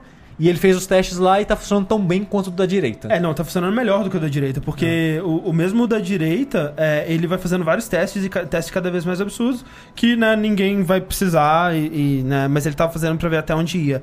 E tipo, ele ia se afastando cada vez mais, e mesmo escondendo o controle nas costas, o da esquerda com a anteninha que ele soldou, não perdia o sinal em nenhum a momento. a anteninha, no final das contas, é só um fio. É, É. um fio que vai direcionando a antena pro outro sentido. É só Exato, isso, sabe? exato. Tipo assim, se você manja de soldar, você pode fazer na sua casa de boa, assim, que não vai danificar se você souber soldar. É, o isso, esse é um dos motivos que eu fico meio tipo, hum, será que eu espero uma nova iteração? eu acho um que é recall, bom, né? cara. Sei lá. é- Porque assim. Ah, fora né, que se eu comprar lá fora, não vai ter recall nenhum. É, né? exato, Eu vou, é vou fazer problema. igual a Vice e vou enfiar o controle no meu cu. Exato, porque assim, esse controle teve esse problema Peraí, peraí, peraí. A Vice enviou o controle no cu? Sim. pra ver se funciona. Não, eu não sei se foi a Vice, se foi aquele Mother, Mothership? Motherboard. Motherboard. Não, não, Motherboard não, cara. Deve ter sido a Vice. Eu não- al- algum algum é, colocou dentro de uma camisinha e enfiou o controle do Switch no cu. Por que, excelente. fizeram isso? Porque Se coloca, se coloca o jogo na boca, por que não o controle no cu? Exatamente. Não, é não. Exatamente. Mas olha só, é, falando em recall que vocês comentaram, né? A Nintendo ela fez um recall disfarçado. Vocês, shh, não fala pra ninguém não. Dos docks, né? Uhum. Que você pode comprar. Porque, como a gente já tinha comentado no outro vértice, os, as paradinhas que você encaixa o Joy-Con e ele vira um cachorrinho, que é o Joy-Con Charger, eu acho. Sim. Grip, grip. Grip. Você, o que vem no console é o pior que você compra, que o que vem no console não carrega o seu controle, Sim. né? O que você compra, ele funciona como um controle tradicional, né? Tem bateria, você Sim, pode carregar sim. ele com fio e tal. O, o dock é um caso Ali, contrário. ó, foi o. Não, Mother, foi Mothership. É, foi Mothership? sim. Ah, ok. É, e o, o dock foi um caso contrário, né? Um caso oposto. O que vem com o console é o melhor que você compra. Motherboard, Motherboard. Mothership é o. a- É o podcast das coisas. É, eu, fa- eu falei Motherboard, sim. É, Motherboard. Porque, e, tipo, como um que. Eu acho meio caro, 90, 90 dólares o. A paradinha, o, o, O dock. o dock. E vocês viram abrindo co- ele? Quase nada lá É um dentro. pedaço de plástico. Não, ele não tem nada. Ele, ele é um. ele- o pessoal falou que ele parecia muito um Raspberry Pi, eu acho. Só- Raspberry Pi, aham. É, só que inferior. Só que bem inferior, assim. Que tipo, ele não tem. O Raspberry Pi tem processador, um monte de coisa assim. Ele não tem. Só tem coisa pra direcionar sinal. Que tipo, você vai encaixar seu videogame aqui e ele vai passar a imagem pra essa saída da HDMI. É isso que tem dentro dele. Sim, sabe? sim. Ele é tipo um, um, um switcher, né? Um, um switcher do Switch. Exato. Ele, ele é uma casca de plástico com essa paradinha só. Ah. E ele é meio caro porque ele é. Ele assim. é bem caro. É. E. E apesar de ele ser caro, eh, tem pessoas reportando que o que vem no console as, tá entortando. Ele tá meio que inclinando pra dentro, meio que fechando o console dentro dele, que o plástico tá- talvez esquenta, não Aham. sei. E eu vi vídeos do pessoal pegando uma moeda e passando, e tipo, a base, a moeda tem folga. Quando ele vai subindo pra cima, trava. Sim. Porque tá, tipo, apertando. Aham. Uhum. E quando você coloca e tira o switch dali, tá arranhando. Tá. É. Então, tem gente relatando que tá, tipo, ficando com o console arranhado por causa de estar entortado e tal. E parece que esse problema é pior ainda nos comprados depois. Porque, sei lá, eu vou jogar aqui na minha casa da minha namorada, sei lá. Eu não quero levar tudo, quero levar só ele. Aí eu compro um dock pra deixar na casa dela. Um exemplo. Ou viajar até pra casa dos pais, o que Uhum, seja. sim. Você não, tipo, não vale mais a pena comprar um outro porque a chance dele arranhar seu console é muito maior agora. Sim. E isso é muito merda. E a Nintendo, ela viu essas paradas e fez um recall leve. Tipo, ela não fez um recall porque ela não tá tirando das pessoas que compraram. Mas assim que começou Tirando a... das lojas. Exato. Assim que apareceu as notícias do pessoal relatando que tá arranhando, sumiu de todas as lojas na hora. Aí, tipo, o que aconteceu? A Nintendo, não, esgotou. Esgotou, Esgotou. é. Opa, esgotou, muito procura. não, que isso, né? Ô, mas, né, que, que, que- que se for um recall, que bom, né? Porque eles já Sim. correm atrás disso, Eu acho né? que eu, eu realmente acho problema. que devia é, rolar um recall do, do controle também, né? Apesar de Sim. que é, é foda, né, cara? Que tipo é, seria um, um, um bad press muito grande pra Nintendo, mas já tá rolando, né? Já tá rolando um é, eu não sei o quão difundido isso tá pra fora de quem acompanha jogos mais profundamente assim, mas acaba que E, Mas assim, tipo, quanto antes eles resolverem isso, Exato. quanto antes, né, tiver. Quanto, quanto menos console tiver na, na mão das pessoas. É, Com e- problema, né? né, assim, no caso, né, o Switch ele deve ter ele, se não me engano, ele vendeu um milhão já, né? Porque foi 300 no Japão, 300 nos Estados Unidos, mais 200 e tan- tantos no resto do mundo, Europa, os caralhos. É, já tem um milhão de Switches no mundo. o que é ok, né? Que, Bom, né? é Pelo bem amor de Deus, bom, né? É grande, bem, muito bem, obrigado. Porra. Mas é, quanto antes eles fizerem isso, é, é meio que, por exemplo, né, o que nem o, o- se, a, se a Microsoft conseguiu se recuperar dos três anéis lá, do- dos tre- das Exato. três luzes da, da, da morte, Cara, a Mas foi- consegue. A- a- o lance da Microsoft foi justamente que eles responderam, ok, é realmente um problema, a gente vai consertar, pode mandar pra gente, né? Sim. Fica mais foda pra quem não, na, pra, pra gente aqui, por exemplo. né? Sim. E também aqui também, foda-se, né? Que desbloqueia o controle, aí tem mais que se fuder mesmo. Mas, é, o- né, eu espero que a Nintendo é, consiga, é, é, haja, né, o Sim. quanto antes pra resolver esse problema. Porque é foda, você você vai lá todo feliz, compra um console novo, paga caro e, cara, tipo, tá É. arranhando ou tá, não tá funcionando direito. É frustrante, sabe? Exato. Ainda mais, tipo, cara, você. Cara, não, não vale a pena comprar console de cara. Nunca. Sabe uma nunca. coisa? Que, ó, olha os meus olhos agora. Todos vocês que estão assistindo agora e você que tá ouvindo depois, você vai imaginar os meus olhos. É, Faz conchinha com as duas mãos pra ouvir Exato, mais. assim, ó, ó, agora, agora. Sabe quem compra console Early Adopter? Sabe que eles têm mais do que eu? Tem mais a que se fuder. Assim, Não, assim- comprem. Porque se ninguém comprar, fudeu. É, que bom que tem gente que compra. Mas, é, é, realisticamente, o pior momento pra você comprar um console é no lançamento. É, vai ter menos jogo, vai ter mais problema, Mais, mais caro. mais caro. Literalmente, não tem um período pior pra você comprar um console do que no lançamento dele. Mas, né, que bom que tem gente que Isso, compra exato. pra impulsionar Se a tudo der certo, eu vou comprar o meu mês que vem, tá? Então. Eu queria ter dinheiro pra comprar o Switch também. Mas, um lado bom do Switch, o lançamento não foi só coisa ruim. A Nintendo anunciou, olha só, uma coisa que ela não fez com o Wii U. Isso foi legal, isso foi legal. E que foi- realmente foi legal e me pegou de surpresa. Porque, Sim. tipo, eu cheguei na sala pra editar ou algum podcast, alguma coisa assim, eu correndo. Caralho, você viu isso? Tá rolando isso e tá um milhão de anúncios? Hum. Que a Nintendo, dia 28 de fevereiro, ela fez um, um streaming, né? Um, Direct. um direct sobre os ninjas, que é como ela chama os indies da Nintendo. Eu acho E eles bom nome. anunciaram 64 jogos, eu tenho certeza que foi proposital o número. Olha aí. Que foi o N64, os Ninjas 64, são Olha aí. 64 Ninjas que eles anunciaram. E que quando o ele foi falando, eu falei, caralho, como assim eles anunciaram isso, isso, isso, isso, isso, isso, É porque isso, tem, isso? tem muito jogo que é só porte, né? Jogos que, tipo, porra, que bom que, tipo, muita gente fala, ah, o, o Switch vai ser o novo Vita, né? Porque, porra, Spelunk, é, o... Bind é, of Isaac. Shovel Knight... Sim. Shovel Knight, né, o jogo lá das fazendinhas. É, o Stardew Valley, Valley. jo- Valley. joguinhos né, que já existem em outras plataformas, mas que é maneiro de você ter no portátil. Mas além deles, vários jogos novos, Assim, né? O Steam é- World Dig 2. Exato, e felizmente não é exclusivo, sabe? É. Uma coisa que ficou meio que nebulosa por, por muitos jogos nesses anúncios é que é tudo exclusivo. Não, nem todos são. Não, não é. Tipo, o Runner 3 é exclusivo. Sim. Mas o Steam World Dig 2 não, por exemplo. É, mas foi muito legal porque muitos desses jogos a gente nem sabia deles. E foi um- uma maneira de né, anunciar e tal. Então a Nintendo, ela fazendo essa parceria, que eu acho que hoje em dia é meio que obrigatória você ter, e é muito bem-vinda com os indies, né? Tipo, vai ser um indie brasileiro, velho. Sim. Sabe? Como é que Então, chama? É, isso aí. então foi muito legal, né, o evento e ver tantos jogos sendo anunciados lá, mesmo que não seja exclusivo. É, tem tipo, gente falando né? que né, no Wii U e no 3DS eles já estavam com essa parceria com indies e foi onde eles começaram mesmo. Mas é aquele negócio, baby steps da Nintendo, né? Não tava do jeito que deveria estar. Eles, eles até tiveram alguns indies interessantes, tipo aquele é, Type Man do Wii U. Sim. Ou né, outros indies que eles, eles, eles impulsionaram e tal. Mas a impressão que dá, e eu tomara que não seja uma impressão só de lançamento pra dar uma boa impressão, é que agora eles estão indo pra valer na parada, né? É, e assim, uh, querendo ou não, o Switch, ele não vai ter. Ele não vai ter é, jogos, no caso, sei lá, tipo. é, novo Call of Duty vai sair pro. Não vai, não, Não vai, vai, sair pro é. Vita, cara. Não vai. No, pro, pro Switch. pro. Não vai sair pro Switch, sabe? Então, tipo. é, é, eles precisam, né, garantir. Eles já estão na frente, na minha opinião, se eles, se eles tiverem uma, uma, uma, uma, uma estrutura melhor do que a da Sony com o Vita, por exemplo. Vita é um console muito foda. Meu Deus do céu, como o Vita é foda.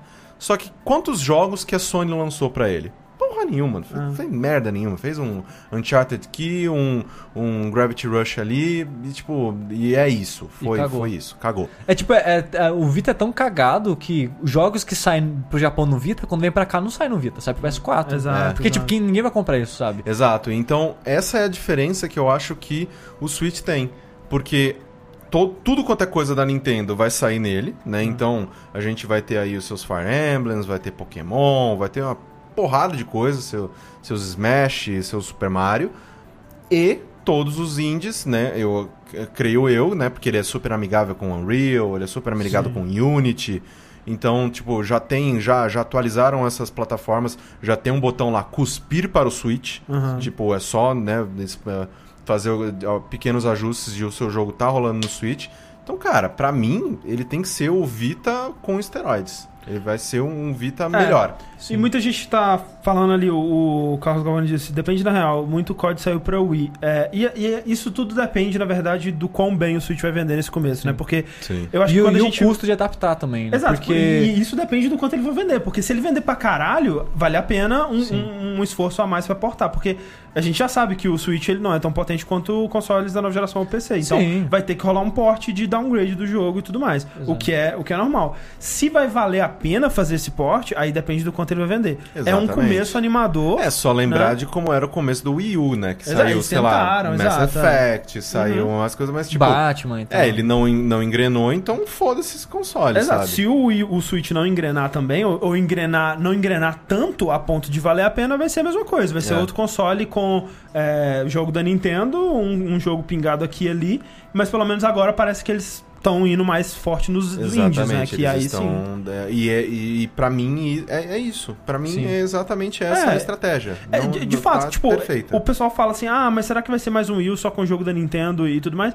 E, cara, pra mim é ok se for, sabe? Tipo. Cara, se ele for um Vita com jogos da Nintendo, É. já tá melhor. Porra, Porra! nossa senhora, Não. velho. eu, eu sinceramente não Saudades, espero mais do que isso de um console da Nintendo, sabe? É, e- Assim, eu, eu, quando a gente tava vendo, né, o, o que seria o Switch pelas primeiras vezes, né, que é tipo, caralho, é um jogo, é um console de mesa que você vai poder jogar jogos portáteis, eu fiquei feliz pensando só nos jogos da Nintendo. Sim, então se fosse só exato, isso, eu já estaria feliz, sabe? Porque que nem você falou, cara, jogar Pokémon na, sala, velho. Ah, jogar Monster Hunter em casa. Eu acho que ninguém Fire pensa. Emblem. Acho que ninguém. Hoje em Nossa, dia era ninguém. Monster Hunter, velho. Nossa senhora. Eu acho que hoje em dia ninguém pensa em console da Nintendo pensando em jogar jogo de- third party de, de, outros plataformas AAA, sabe? Então, Mas- assim. a- O- e- Muita gente perguntando, o nome do jogo brasileiro que vai sair é o Dandara. Sim. Dandara, que é um jogo de, de Metroidvania. plataforma. metro- é, parece um Metroidvania bem louco, você anda no teto, porra. Ali, ó. Aí, Inclusive tá aparecendo no vídeo pra quem tá assistindo ao vivo. é. Ele parece que não tem pulo, você só se movimenta por ganchos, é bem, bem bizarro. É. E tinha uma estátua da, da, daquela da, da Oh, yeah. pintura da Tarsila do Amaral. ali. Aham. É bem louco isso. Que por. Acho que todo mundo já achou que aquilo era o nariz, né? Gigante. e era só Sim. a mãozinha no ombro, no, no, Mas é. no queixo. É, Legal, legal, boa Nintendo. Espero que. Espero e que- diz ela que todos os 64 vão ser esse ano. Olha Sim. aí. Olha aí. Diz ela que o Mario vai sair esse ano, vamos ver. Sabe uma coisa que seria bom esse ano? Ah. Menos jogo. Menos jogo é bom. hein? Atrasa mais, gente. Ou, Nossa que, sério, qualquer jogo que você me falar que atrasou pro, pro, pro próximo Cara, se Persona frente, falar que atrasou, eu não fico Nossa, triste. por favor. Eu não fico. Seria eu quero fantástico. jogar, mas tá foda, gente. Porra. Dá mais uns meses aí, gente. É, vamos, bom. vamos fazer dois meses sem jogo nenhum, vamos lá. Por favor. Cara, daqui a 11 dias, no meu aniversário, Cara, tem- sai, sai Mass Effect, cara. E depois... Per... A gente recebe Mass Effect? Acho que sai. É, é foda, cara, que eu fico empolgado. Mas não como? Você você vai terminar o Horizon? é, provavelmente não. Você vai terminar o Zelda? Eu gostaria, eu espero que sim. E, tipo, cara... é, eu, eu acho que eu não vou terminar nenhum desses dois jogos. Sabe? Não, é, Porque eu vou querer jogar Mass Effect, vou querer jogar Persona. Nier Automata eu não vou nem abrir. Não vou nem criar os troféus dele no meu console. É, então, é meio triste. Mas ao Assim. mesmo tempo, cara, que, que problemão bom pra Não, é você um ter, ótimo né? problema pra você ter. É. Porra, eu- lembra quando a gente falou- pensou que o ano passado seria um dos melhores anos É. dos jogos? Pois é. Cara, eu, 2017. 2017 já superou. 2017. Nossa, nossa. 2017, novo 1998, cara. É, tá tipo Parente- isso. É Zelda? É, É. Metal... Mentira, não tem Metal, Não Metal tem Gear. Metal Gear. Não tem Teve não. Zelda, tá não, bom. peraí. Se o Metal Gear Survive sair Teve esse Resident ano... Evil. Tem. Mas se Metal Gear Survive sair esse ano e, ó, Metal Gear Survive, ó, previsão tipo do Mark Zero aqui pra vocês agora. Que vai dar muito errado. Nossa senhora. Mas Metal Gear Survive, GOT. Tá bom? Se, é igual do Mark, você tem que apostar num cavalo grande, assim. Tipo, sei lá, Red Dead, jogo do ano. Aí uma bosta Não, Red mas Dead. Red Dead é, é, é muito fácil, é muito fácil. Eu, eu aposto no, no Underdog ali. Que é o Metal Gear Survive. Vai ser bom, gente. Vocês vão ver. Vocês vão comer as palavras e vão falar Konami voltou. A Boa. Konami, a, faço Twitter, a Konami voltou? Falando em Exato. Konami, vocês viram o tweet do, do Rick? Do Rick Overloader? Não. Ele tava num, sei lá, uma loja de material de construção e tava vendendo uma marca de bucha de, de parafuso Hum. com a fonte da Konami escrito. É, o logo a ali. nome era Konami. E era o logo vermelho escrito em branco e da Konami. É. Eu não, Ok, né? Outros, outros mercados. Né? Mas a Konami tem uma empresa de transporte, se não me engano. Não, ela tem, ela tem é, Spa. spa. É. É. Tem várias paradas. Tem altas coisas. Só tem jogo. Rapaz, Tá. Chegamos Tem- ao tem fim. mais- Não, é isso aí não. Não, isso aqui. Um beijo. Pra você. E pra todo mundo. É assim que acaba. Tchau.